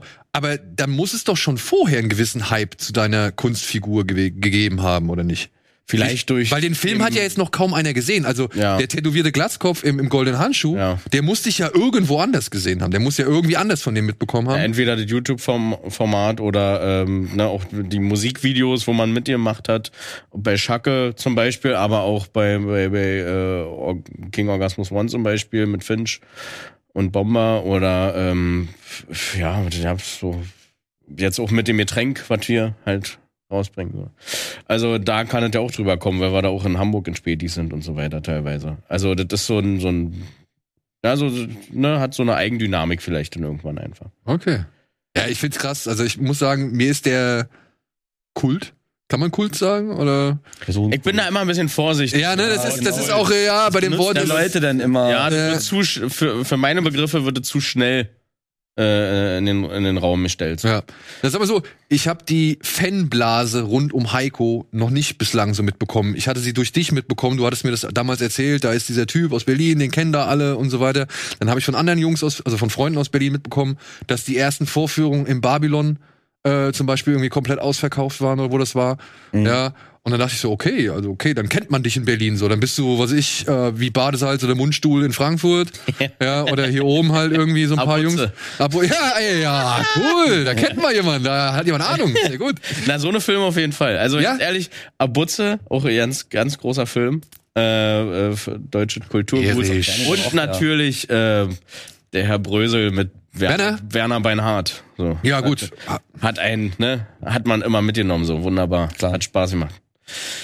Ja, das waren auch so die, weiß ich nicht, das sind so diese kleinen Ja. äh, Fan, Fangemeinden so, die Ja, ich ja. auch im Laufe der Jahre dann immer kennengelernt habe. Und ich finde es cool. Also ich meine, ich kann mich da in jeden, in jedes Ding einarbeiten, weil ich Ja. finde, ich finde es faszinierend, wenn jetzt wie in deinem Falle schon halt ein gewisser ja, ein gewisses Worldbuilding existiert. Also eine gewisse Welt wurde bereits schon aufgebaut und die wird jetzt noch in dem Film nochmal ausgespielt. Also ich weiß nicht, wie es ist, wenn Leute, die dich vorher kannten, jetzt den Film sehen und dann sagen, ja geil, das ist ja wie damals oder wie das und das oder ich weiß nicht, ob die dann irgendwelche Rückschlüsse ziehen aus die Ich denke, YouTube-Videos. denke schon, also dass das da, also ich glaube auch, auch was du eben meinst in Berlin, ich meine auch seit als sie auf dem Filmfest München gelaufen sind, da waren auch alle Vorstellungen sind geplatzt und halt, die waren halt ausverkauft, eine Viertelstunde nachdem Tickets, die meinten auch da zu uns, ist ja bei euch hier mit den Rolling Stones, weil es war halt einfach, es gab Tickets zu kaufen. Guter Vergleich.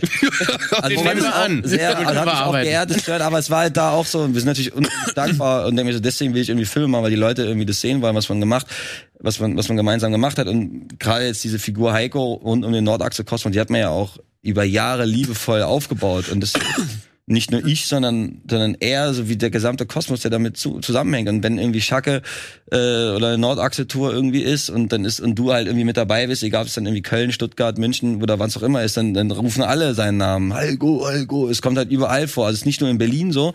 Natürlich ist es erstmal in so einer Blase, die man hat, aber mit dem Film wollte ich auf jeden Fall unbedingt nicht so einen Proletenfilm Prollo machen, wo es dann heißt, okay, es ist nur für die Lustig. Leute, sondern es ist halt eher Cinema. nicht, irgendwie, nicht nur dafür, sondern sollen halt im Bestfall beide abgeholt werden. Das ist halt irgendwie der, der Gaswasserinstallateur nach Feierabend sich riesig freut auf Heikos Welt, so, weil irgendwie er einfach denkt, jawohl, ist einer von meinen Leuten, so.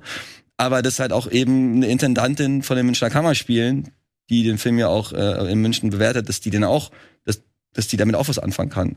Und das denkt so, wow, wer ist er denn? Wie hat er das denn gespielt? Ist ja total. Und, und genau das finde ich so, das ist eine, eine Ehre für mich, ist eine Ehre für ihn und ähm, dass man alles mitnimmt und nicht nur sagt, ey, wir machen einen Film nur für die Art, sondern von Leuten. So. Ja, also- das ist halt Quatsch. Ich könnte sagen, also, das ist nur meine Meinung, aber ich könnte mir, ich, ich könnte auch durchaus vertreten zu sagen, wenn ich jetzt ein Arthouse-Kino betreiben würde, ich lasse da Heikos Welt laufen, genauso wie ich im Multiplex laufen lassen würde. Also ich finde, der ist in beiden Spielstätten, hat er seine Ja, wir haben auch beide tatsächlich. Und das ist halt, das, das, nicht jeder hat das im Verstand, aber genau das denke ich eben auch, dass ich halt glaube, es ist bei, auf beiden Seiten in dem oder anderen Fall irgendwie sehr gut irgendwie funktionieren kann.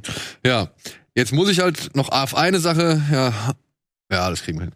Auf eine Sache würde ich jetzt halt nochmal gern zu sprechen kommen, denn während wir oder nachdem wir das erste Mal Kontakt aufgenommen hatten, das ist schon letztes Jahr halt gewesen. Ja, ja. Irgendwann bekam ich über Instagram bekam ich eine Nachricht von einem Zuschauer und der hat mir dann so eine Art Videoclip geschickt und hat gemeint, ey Alter, guck mal hier, hast du das gesehen? Hast du davon mitbekommen? Da gab es einen Vergleich oder eine Gegenüberstellung von einer Szene aus eurem Film mit einer Szene aus der Sky-Serie Die Wespe. Zu diesem Zeitpunkt kannte ich Heikos Welt noch nicht. Also ich kannte nur den Titel und ich wusste, wir hatten miteinander gesprochen. Ich wusste, okay, den werde ich mir jetzt irgendwann angucken, weil du gesagt hast, wir kriegen Kinostart. Habe ich gemeint, super. Wenn der Film ins Kino kommt, was er jetzt halt kommt, äh, werden wir gerne drüber, äh, reden wir gerne drüber. In der Zwischenzeit war ich aber dann eingeladen worden auf das ähm, Seriencamp Festival in München. Mhm. Und die hatten mir gesagt, also da war ich in der Jury und die haben halt immer so, ähm, also da war ich in der Jury für so eine neue deutsche Serie, oder nee, nicht neue deutsche, neue Serien, die jetzt demnächst rauskommen, hier Einschätzung von, von Leuten, die sich irgendwie ein bisschen damit beschäftigen. Und da saß ich mit äh, vier, mit drei weiteren Leuten ähm, in der Jury und hab halt, wir haben mehrere Serien geguckt. Unter anderem halt auch die Wespe. Und ich muss sagen, ich, ich mag den Hauptdarsteller, ich, ich habe die Serie geguckt und ich fand's, ich fand's unterhaltsam. Also ich, ich fand es sympathisch. Ich fand das Milieu cool, ich fand, dass es auch nett in Szene gesetzt worden ist. Es hatte so ein bisschen etwas überspitzten Look und Touch, so. Aber alles in allem fand ich das jetzt Mhm. nett. Ich, was heißt das nett? Nett klingt immer, immer so ein bisschen fast schon negativ, aber ähm, ich fand das wirklich anständig und in Ordnung. Ich konnte das gut unterhaltsam gucken. Und dann kriege ich diese Gegenüberstellung und dachte mir so, wow, das ist schon wirklich hart eins zu eins übernommen. Also gerade die Szene, die ich glaube die erste Szene von dir, wo du deinen ersten Dartfall wirfst, Doppel eins. Doppel eins, genau. nee, Triple, oder? Doppel eins, glaube ich, ne? Ist am Anfang ist, äh, ist, ist eine Doppel eins. Also Doppel- aber ja, ist, ja, aber ja. Ja, oh, egal. Und, und dann sehe ich diese Szene und dann sehe ich die Szene aus der Wespe, die ich ja selbst schon gesehen hatte und dachte mir so, oh, das ist aber doch verdammt identisch so. Wie konnte das passieren? Oder was ist da passiert? Ja, pff, das ist natürlich ein schwieriges Thema. Ähm, Insofern du es erzählen kannst. ja, ja, ne? klar, Also wir wollen jetzt hier natürlich also ich, ich, nicht irgendwie. Nee, äh, also das, soweit ich das irgendwie weiß, ist dann irgendwie das, was ich irgendwie von vornherein, ja, also wir hatten natürlich unseren Film ne, ähm, relativ früh schon abgedreht gehabt. Das war so im Sommer 19, 2019 war der Film so fertig, dass er eigentlich in ganz Deutschland jedem Verleiher, Sender, Streamer, was alles, was es irgendwie gibt, äh, vorgelegt wurde, weil wir natürlich wollten, ey, das ist unser Film. Ähm, wollt ihr den haben? Wollt ihr den kaufen? Wollt ihr den zeigen? Wollt ihr dies? Wollt ihr das? Festivals? Also ich kann mir nicht vorstellen, dass man in irgendeiner Form ein Verleiher in Deutschland ist oder irgendjemand, der Film rausfindet, da hat jeder unseren Film zumindest gehabt, ne, die, die den irgendwie gesehen haben. Und äh, ich kann jetzt nirgendwo sagen, ey, die haben den genau da gesehen und es wurde das gemacht. Das kann ich bis heute nicht sagen. Das würde ich auch nicht sagen, dass es auf jeden Fall geklaut ist. Das habe ich auch nie gesagt. Das haben dann irgendwie andere Leute selber entdeckt, wie du gerade auch das selber gesehen hast, dass, und dass da irgendwie äh, Sachen äh, so verdammt ähnlich sind. Also ich meine, man weiß ja auch, wenn man sich irgendwie das Leon der Profi anschaut, weiß man auch, da gibt's halt irgendwie Gloria die Gangsterbraut und es ist einfach genau das Gleiche. Und man weiß bis heute nicht so, dass irgendwie Luc Besson da irgendwie Gloria die Gangsterbraut nachgedreht hat. Genauso wie Yojimbo und Fistful of Dollars. So, das ist einfach Frame für Frame der gleiche Käse, nur ist es kein Cowboy, sondern halt ein Samurai-Kämpfer. Und da war das halt auch so, dass da wurde halt, klar, es waren andere Zeiten, aber es liegt auf der Hand so und es steht auch nirgendwo geschrieben und da was da irgendwie gemacht wurde und wahrscheinlich hätte da Kurosawa gesagt, Alter, was geht denn da ab? Dann hätte wahrscheinlich die Italiener hätten ihn verklagt. Und Gut, da wird halt da halt ein Betrag XY bezahlt, dann war alles cool. Aber wenn die Italiener angekommen wären, hätten gesagt, ey, hier, wir wollen ein italienisches Remake oder ein Western-Remake machen von Jojimbo, dann wäre ja alles cool gewesen. Weil die Italiener machen doch sowas nicht. Ja, ja, gut, die Italiener damals, damals Italiener nicht. damals. Genau, also worauf ich hinaus will, ist einfach nur, dass es bei gewissen Dingern irgendwo auf der, in der Welt irgendwie klar ist. Und auch wenn man das dann irgendwie so nicht ausspricht, auch wenn es lange zurückliegt. Und da ist es so für mich zumindest immer gewesen, dass ich dachte, als Filmemacher, wenn ich mir irgendwie überlege, wie halt gewisse Szenerien aufgebaut sind, wie die Kamera sich bewegt, was da genau passiert, ähm, wenn ich mir halt, gerade bei, bei der speziellen Szene, da gibt's ja noch mehr Szenen, die irgendwie sehr identisch sind. Ähm, ich als Filmemacher und als Drehbuchautor irgendwie weiß, wie, woher ich das irgendwie aus meinem Kopf irgendwie habe und wie die Kamera sich so bewegt. Und da muss ja irgendwie der Kameramann von der Wespe oder die, die Regisseurin, ohne denen das irgendwie vorzuhalten, ist es halt irgendwie einfach sehr, sehr weit hergeholt, dass es halt Zufall sein kann. Natürlich wurden dann irgendwie Beispiele dargestellt, von denen, die das irgendwie äh, sein sollte, weil ich das dann jetzt doch irgendwie mit einem äh, Gerichtsverfahren irgendwie auf lange Sicht wahrscheinlich ziehen wird. Ähm, und von unserer Seite war das erstmal nur sehr frustrierend, weil halt da so viel durch die Pandemie so viel Zeit vergangen ist und plötzlich sehe ich einen Trailer, der sehr ähnlich ist. Und ich fand halt eben, wie diese Welt eben dargestellt wird, aus meiner, und da spreche ich eher als Fan und als Filmemacher und nicht als jemand, der das Gefühl hat, dass da irgendwie äh, Parallelen sind, sondern dass genau diese Welt von diesen Charakteren, das ist wieder nur meine Meinung, dass die dann halt alle so nach gefühlt New Kids Nitro und heißen irgendwie Kevin, Sonnenstudio und alles ist so überspitzt sind so die Mickey Mouse Figuren, die irgendwie dargestellt werden. Das ist halt genau das, wo ich von vornherein dachte, genau das ist Mickey Mouse Kram, das will ich auf keinen Fall mit Heikos Welt machen. Und dann sehe ich eben genau sowas, wie da irgendwie gesprochen wird, wie die Charaktere aussehen. Und ich mag auch Florian Lukas. Also ich finde den Darsteller spitze, auch in es ist das Beste, was ich der Serie irgendwie abfällt. Also ich finde ihn hervorragend. Ähm, und ihm würde ich da auch niemals irgendwie sagen, er hat das irgendwie nicht nice gespielt. Ihm kaufe ich das auf jeden Fall auch am ehesten ab. Aber fand genau das, wie diese Welt auch dargestellt wird, dass in am Anfang in dieser Szene, die du gesagt hast, dann wird irgendwie gesagt, ey, ja, ich werde 500 Euro, nein, ich werde 1000, in der Kneipe hat keiner 1000 Euro und wettet halt, da setzt man halt einen Fünfer. Und ich fand genau diese Sachen, und es ist ja auch künstlerische Freiheit, wie man mit dieser Thematik umgeht. Aber da weiß man genau, die Leute, die die Serie gemacht haben, das würde ich nur aus, wie gesagt, als Außenstehender sehen. Die Leute waren in ihrem Leben in der Kneipe gewesen und wissen halt nicht, wovon sie sprechen. Und das ist ganz oft, finde ich, das Problem bei deutschen Filmen, wenn man über ein gewisses Milieu oder eine, gewisse Art von Film, Männchen spricht, dass sie keine Ahnung haben, wovon sie reden. Und ich hatte von vornherein immer gesagt, wenn man über einen Film über einen Pöbel macht, muss man damit rechnen, dass der Pöbel zurückfeuert.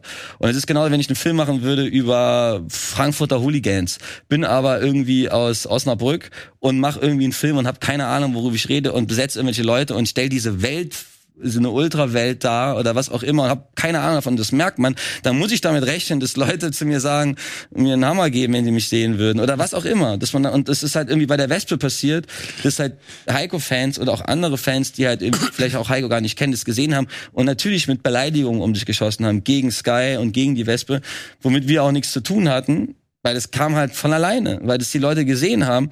Und das hat mich am meisten noch irgendwie gestört bei dieser Serie, dass halt diese Serie, weil das zumindest die Thematik die gleiche ist, über die gesprochen wird. Und ich habe ja nicht das Patent auf Dartspiel. Dartspiel oder Kneipenfilme. Das sind natürlich noch andere Sachen, die sehr ähnlich sind, aber das, darum hat's ja gar nichts, sondern wie diese Welt erzählt wird. Und das fand ich so, oh Mann, ey, das, dann macht man halt irgendwie über drei Jahre einen Film und gibt sich und will halt genau die Welt so erzählen, wie sie halt irgendwie ist. Und auch wenn es die Intention war der Filmemacher bei der Wespe, das extra so ein bisschen überspitzt zu sagen, ist ja in Ordnung. Ähm, ist ja alles, das will ich ja nicht irgendwie per se doof reden, was es meiner Meinung nach ist. Aber das fand ich so, dass mich am meisten aufgeregt hat. Also das kommt ja auch noch. Also unser Film wäre ja vorher rausgekommen, wenn die Pandemie nicht wäre, und dann wäre es mir, wäre es uns allen egal gewesen, hätte man darüber gelacht. Von Star Wars und Pulp Fiction gab es ja auch tausende Rip-Offs. Ja, ja, gab's auch Rip-Offs. Ohne dass es halt bewusste Rip-Offs waren. Ich will jetzt damit nicht sagen, dass die Wespe ein Rip-Off ist. Ich sag nur, dass Also, ich sag mal so, kennst du diesen Remix, äh, Remake, Rip-Off, diesen Film über das türkische Kino? Das ist eine Dokumentation. Ach so, die Doku, ja, das habe ich, also ich, da gibt's auch ein paar, ich habe das mal mit indischen Filmen, genau das gleiche. Ja, ja, aber es gibt halt eine, dieses Remix, äh, Remake, Rip-Off heißt die, glaube ich. Nee, das Dokumentation über das türkische Kino. Die sind hingegangen und haben aus der Original-Star Wars-Rolle Dinge rausgeschnitten und haben es in den Film reingebracht. Ja. Ja, die haben ja wenigstens, da kann auch, die wissen ja, dann machen wir halt einfach so. Also klar, das Aber war, was mich halt wundert, ist halt wirklich dieser Dartwurf. Der ist halt echt diese Kamera, die da rauszoomt, dann zu dem Kollegen, der an der Dartscheibe ranzoomt und der dann halt irgendwie sagt, Doppel zwei oder und die beziehungsweise. Szene fängt ja auch so an, dass man sagt, ich wäre vom anderen Ende der Kneipe. Also es ist halt so viel, selbst in, und da waren wir bei der Aber ersten, seid ihr mit dieser Szene hausieren gegangen oder habt ihr diese Nee, Szene nee, irgendwo nee. jemanden Diese? Szene gibt's nur in dem Teaser, der äh, am, am 1.6., 1.7., 21 kurz vor dem Film West München rauskam. Diese Szene gab's nicht, die hat niemand irgendwo gesehen vorher. Aber wie kann denn dann das passieren? Und das war halt für uns, für mich besonders so, und wie gesagt, ohne zu sagen, das muss geklaut sein, war halt so, Moment mal, da wird man zumindest da stutzig, weil, was ich halt eben meinte, als Regisseur und als, wie ich weiß ich ja, wie ich als mit meinem Kameramann über gewisse Abfolgen, Plansequenzen diskutiere, lange voraus und wie jeder hat so seine Einflüsse und seine Referenzen, ähm, aber da war das halt auch so, äh, also ich meine, klar, das ist einfach zu, deswegen kann man halt so. Also es wäre wirklich, es wäre wirklich eine der krassesten Zufälle, die ich im Filmbereich jemals gesehen habe oder von denen ich jemals gehört habe. It's a kind of man. Ja, ja, gut. Heiko, wenn du involviert, äh, Martin, wenn du involviert bist, wahrscheinlich, dann ist es einfach Magie. Oder- Äh, was Ja, das ist halt so- Wunder gibt es immer. Genau, das gibt halt, das kann halt einfach der krasseste Zufall der deutschen Filmgeschichte sein, den man dann in dem Fall kreiert hat, gemeinsam. Und äh, genau, also wie gesagt, man, es wird sich jetzt, äh, ja, ich wurde dann als äh, Privatperson dann letztendlich angeklagt und das wird jetzt dann, äh, ja, wird sich jetzt erstmal sehr lange ziehen. Aber das auch, wie gesagt, ich weiß gar nicht, was man irgendwie dann, weil es wird ja bei jedem Satz, den man irgendwie sagt, äh, also uns wurde ja auch dann zur Last gelegt oder uns angegriffen dafür, dass halt so eine, viele Leute sie dann auf Instagram beleidigt haben, was und das war dann auch unsere Schuld plötzlich, aber wir haben gesagt, ey, das ist, sind nicht unsere Leute gewesen und wenn es Leute sind, dann hat man die halt aufgeregt und das meine ich halt eben mit, das kann, man muss man halt rechnen. Das Ja. Geld kann schon recht haben. Und dann, Ja. wurden wir halt dann, ja, ob das dann Ey, und- Alex, Alex und ich wurden sozusagen als. Ja, und Wutdynamiken im Internet sind auch immer ein eigenes. Total. Aber wir haben da uns rausgehalten, und gesagt, ey, wir, weil wir, wie gesagt, wir können uns da gar nicht, weil sonst, bei allem, was man sagt, wird man halt, kann es dann halt irgendwie für uns. Und wir haben halt keine Anwaltarmee, wir haben kein keine Riesenfirma, kein Multikonzern, Mil- Multimillionen. Aber wir haben jetzt Bierdeckel, die wir verschenkt haben als Kneipen. Wir haben, das machen wir dann. Wir verschenken Also ihr macht Bierdeckel. quasi die Promo in Kneipen, da wo Ja, es- aber- Genau, Bierdeckel haben wir verteilt. Dererlei. Aber wir haben ja kein Geld für mehr und das ist halt so. Wir Und haben die halt kann man dann umdrehen und da kann man hinten so einen Screenshot machen, ne? Und dann hat man die. Daten drauf. Genau. QR-Code heißt das. Ja, QR-Code. genau. Habe ich schon Und mal das ist gehört. so, das, so, so, so machen wir das halt. So versuchen wir das zu machen. Und weil wir halt nicht, ne, wir können halt nicht sagen, ey, wir haben jetzt die zehn Anwälte, die, also das ist ja, geht ja nicht. Also der Film kostet halt so viel, wie der Anwalt kostet. Wahrscheinlich. Oder halt irgendwie so einen Tagessatz. Oder ein Tagessatz. Genau. Ja, das ist schon alles ganz schön nervig. Aber wir Aber- freuen uns, dass der Film rauskommt. Eben, das Schöne ist ja, geht's. das Schöne ist ja, jetzt hat man ja die Möglichkeit, man kann sich beides angucken. Genau. Ja, man kann ins Kino gehen und Soll kann jeder sich Film selber gucken. für sich entscheiden. Und man kann, weiß ich nicht, sich ein Sky-Ticket oder ein Sky-Abo abschließen und äh, kann halt gucken, wie sehr das irgendwie vielleicht, ja, zu gewollt ist oder zu gewollt kopiert oder zu gewollt, weiß ich nicht, gleich. Oder vielleicht, wie krass dieser Zufall ist, dass eben das wirklich so ähnlich ist. Ja, ich meine, es gibt ja immer, guck mal damals bei Armageddon und Deep Impact. Ja. Ja, ich meine, da muss auch irgendwo durchgesickert sein, dass das Studio jetzt einen Meteorfilm machen will. Oh ja, dann machen wir jetzt immer auch schon. Ja, das sind halt so diese, diese großen Topics, die dann halt irgendwie aufgegriffen werden, wenn es irgendwie, es gab ja dann auch dann irgendwie plötzlich das Mars-Thema. Dann hat irgendwie Carpenter einen Mars-Film gemacht, dann gibt's dann irgendwie von Brian Palma diesen ganz komischen Mission Mars-Film. to Mars. Das ist halt dann einmal, dann ist Mars angesagt, so. Und dann ist, also das ist ja eine Sache. Aber ähm, ich will ja doch gar nicht wieder auf die inhaltlichen. Es geht ja nicht nur um diese eine Szene oder man redet über, über einen Hauptdarsteller, der einen Schnäuzer trägt und Dart spielt, sondern es sind ja halt, ne, wie gesagt, es gibt ja da von Fo- Folge 1 bis zum Ende. Kann sich jeder selber ein Bild von machen, wenn er möchte. Ich würde aber eher sagen, schaut euch lieber Heikos Welt an Ja, gut.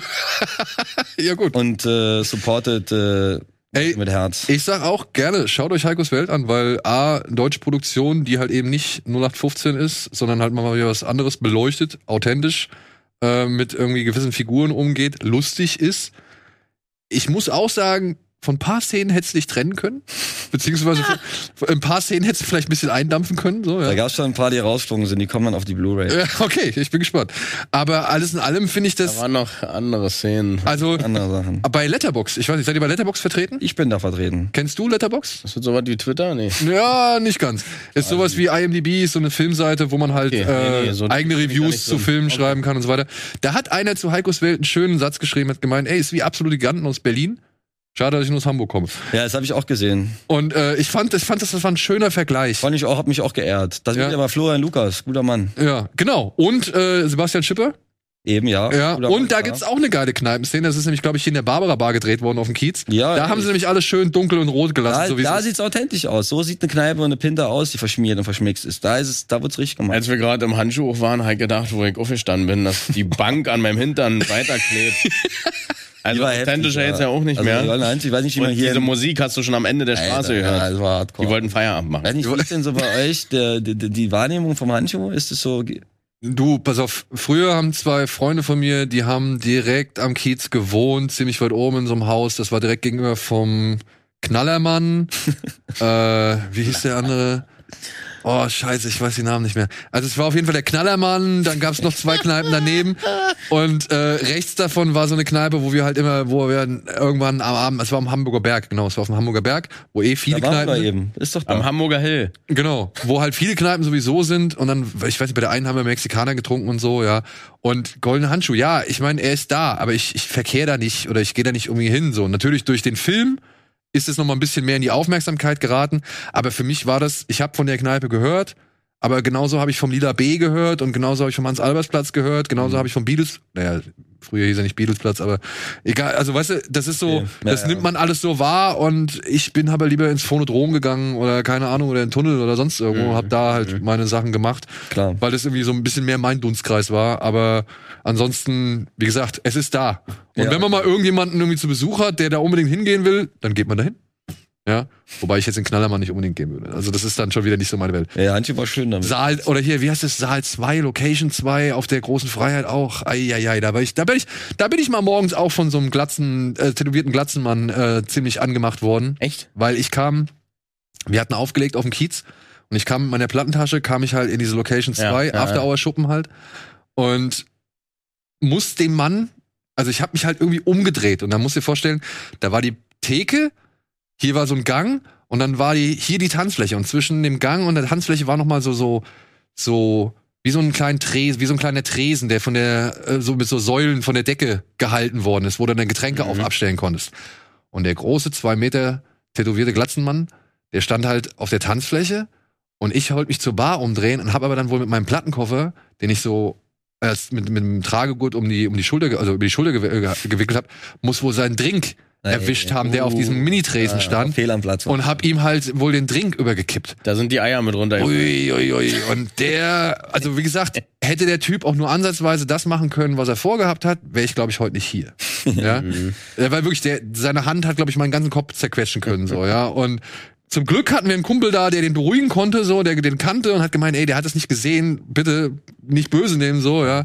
Aber der war sauer. Der war echt sauer. Hast du ihm neuen Drinks spendiert? Ja, ja, ja, der neue Drink ist äh, sofort. kann Ja, Ja, Äh, das auch ist neuen eigentlich Drink alles spendieren. egal. ja, stimmt, ne? Mein, mein Drink ist schon fast alle, aber wir sind auch fast am Ende, beziehungsweise wir sind am Ende. sind am. Wenn ihr jetzt noch eine Sache, eine Sache, die ich noch wissen wollen würde. Na klar. Nehmen wir an, Heikos Welt macht jetzt sein Geld. Ne? Also ich, ich könnte mir vorstellen, dass der auf jeden Fall durch diese ganzen, sag ich mal, durch den Kult, will ich jetzt nicht sagen, aber du weißt, durch die, durch die Ja. Fangemeinde und so weiter, dass das ja schon einen gewissen, in gewissen Kreisen einen gewissen Hype generiert. Was ist, was ist dann das nächste Ziel, der nächste Wunsch? Soll Heiko weiterleben? Soll Heiko eine Fortsetzung kriegen? Soll Heiko weiter im Internet bleiben? Also Oder? an sich hätte ich nichts gegen den zweiten Teil. Ähm, das, das Ende bleibt wie immer offen, die Türen sind alle offen und das halten wir uns offen, würde ich sagen. Ja. Dazu sage ich jetzt nichts. Also ich habe einen anderen Film, bei dem ich auch die, zumindest was Finanzierung und so weiter angeht, mich damit am rumschlagen bin und das irgendwie hoffe, vielleicht gibt mir ja mal der Staat Geld jetzt für den nächsten Film, bin sicher, dass, dann, dass man sich daran erfreuen könnte. Da würde natürlich, ähm, äh, will ich sagen, Heiko wäre dabei. Martin Rohde ist auf jeden Fall dabei. Äh, und das ist in einem anderen besonderen Kosmos. Aber ich halte mich da wieder zurück. Ich habe ein bisschen Sorge, weil ich das schon öfter erlebt habe, dass ich, wenn ich meine Drehbücher oder Screener zu falschen Leuten schicke, dass ich es dann irgendwann auf der Leinwand sehe oder auf sonst wo. Ähm, das hatte ich jetzt schon, deswegen bin ich da zurückhaltend, aber würde auf jeden Fall, so was die Figur an sich Heiko angeht, ja, keine Ahnung, ich, vielleicht in 40 Jahren ist auch nice. Also, das kann ich mir auch gut Ja, vorstellen. ein bisschen altern lassen. Das ist auch ganz modern, dass man jetzt so diese Reboot-Remakes macht. Dann Ja, das das Legacy-Sequel, ja. halt Lass ihn mal reifen. 2075 drehen wir Heiko 2. Ja, gut. Und solange hältst du dich mit Bierverkauf und, und Genau. ähm, dem Agenten. Dem über Agenten. ja, zusammen mit Mampe ein tolles Projekt. Ähm, halten wir uns da über Wasser und mal schauen. Und mit der Musik natürlich. Ja. Ja. Aber du, du machst gar nichts, oder an Musik. Du machst gar nichts, machst du eigentlich irgendwas mal? Na, aber ich Nee, geh meine, halt so arbeiten, ganz normal. aber, aber dass du jetzt auch mal den einen oder anderen Song nochmal, also ich, ich bin hier, oder wie hieß der? Heißt ich bin hier? Oder es ist gut, Gut, dass ich hier da bin. Gut, dass ich Aber da das bin. war Giovanni das war Müller. Die Kunst, äh, Das war aber nicht Giovanni Müller. das war Giovanni Müller. Genau. Der, ist- der ist heute leider nicht da. Ich möchte den Song haben. Den wird's jetzt auch, den wird's auch geben. Also wenn der Film rauskommt, dann kommt etwa. Also Giovanni, Giovanni ist schon auch natürlich Ja, Giovanni Müller, aber der ist schwierig ranzukriegen. im Cabriolet zum äh, nee, wie war das? Im Cabriolet zum Tegernsee? Irgendwie so. Cabriolet zum Da waren auch so viele Sachen geplant. Der Was Giovanni, da, was da Giovanni kommt, das kommt man immer nie. Also ich könnte mir eher einen Film mit Giovanni vorstellen, nicht mit Heiko. Tut mir leid. Ja, na, war ja ich könnte mir eher einen Giovanni Müller Film vorstellen. War ja klar, so wie es immer ist. Wie heißt du? Der Amor von Kreuzberg? Oder wie haben, wie haben sie euch genannt? äh, wo? Weil ich war Tag 24 oder so, der Amor von, Echt, von ja? ja, ja irgendwie und, und dann der Gottschalk vom Von der S1. der der Der Gottschalk Thomas von Gottschalk, der ist eins. Nee, aber wie hieß dieser Platz, an dem du warst? Irgendwas mit Sport? Nettelbeck. Nee, noch irgendwas, das sagst du im Film, glaube ich. Wir waren irgendwie an dem, dem Platz Currywurst essen. Ähm, boah. Gesundbrunnen-Center habe ich noch nicht Gesundbrunnenzentrum. Der, Go- der Thomas Gottschalk vom Gesundbrunnenzentrum. Ah ja, mit den Rüschen. Ne? Das kann ah, schon sein. Ja, also, Das kann jetzt sind wir hier. Ja. Ey, Dominik, Martin, vielen, vielen Dank, dass ihr Ja, euch die Zeit genommen habt. Hamburg Ähm, läuft uns auf Twitter an, genau. Hier läuft er im Kino. ja, hier ist er auch gut aufgehoben, meiner Ja, Ansicht nach. hier ist- Weil hier gibt's das Äquivalent nur halt nicht mit Icke und was weiß ich, sondern eben mit Moin Moin. Hier wird man, hier fühlt man sich willkommen. Also fast, also eigentlich alle München und Köln, die haben irgendwie keine Lust auf uns. Aber sonst von Dresden, Leipzig, Trier, Hamburg. Also keine Ahnung, wir haben die, die wir, ja, eigentlich quasi überall. Aber Köln, München, ist da los? Dabei haben die Münchner eigentlich immer an uns geglaubt mit dem Filmfest und so weiter und auch alle. Aber irgendwie die Münchner sind da noch. Vielleicht kommt da noch was. Aber stand jetzt mal die einen Bogen um uns, leider.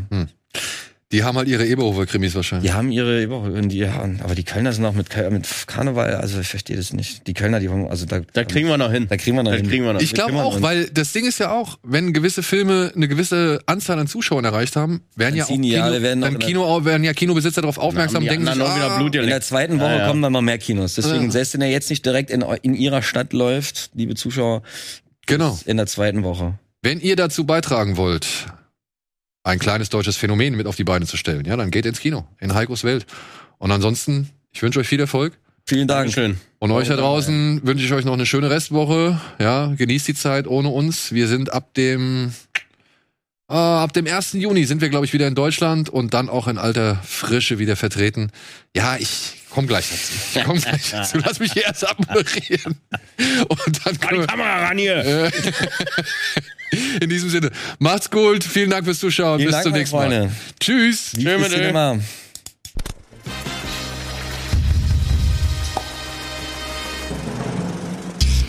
Diese Sendung kannst du als Video schauen und als Podcast hören. Mehr Infos unter rbtv.to/kinoplus.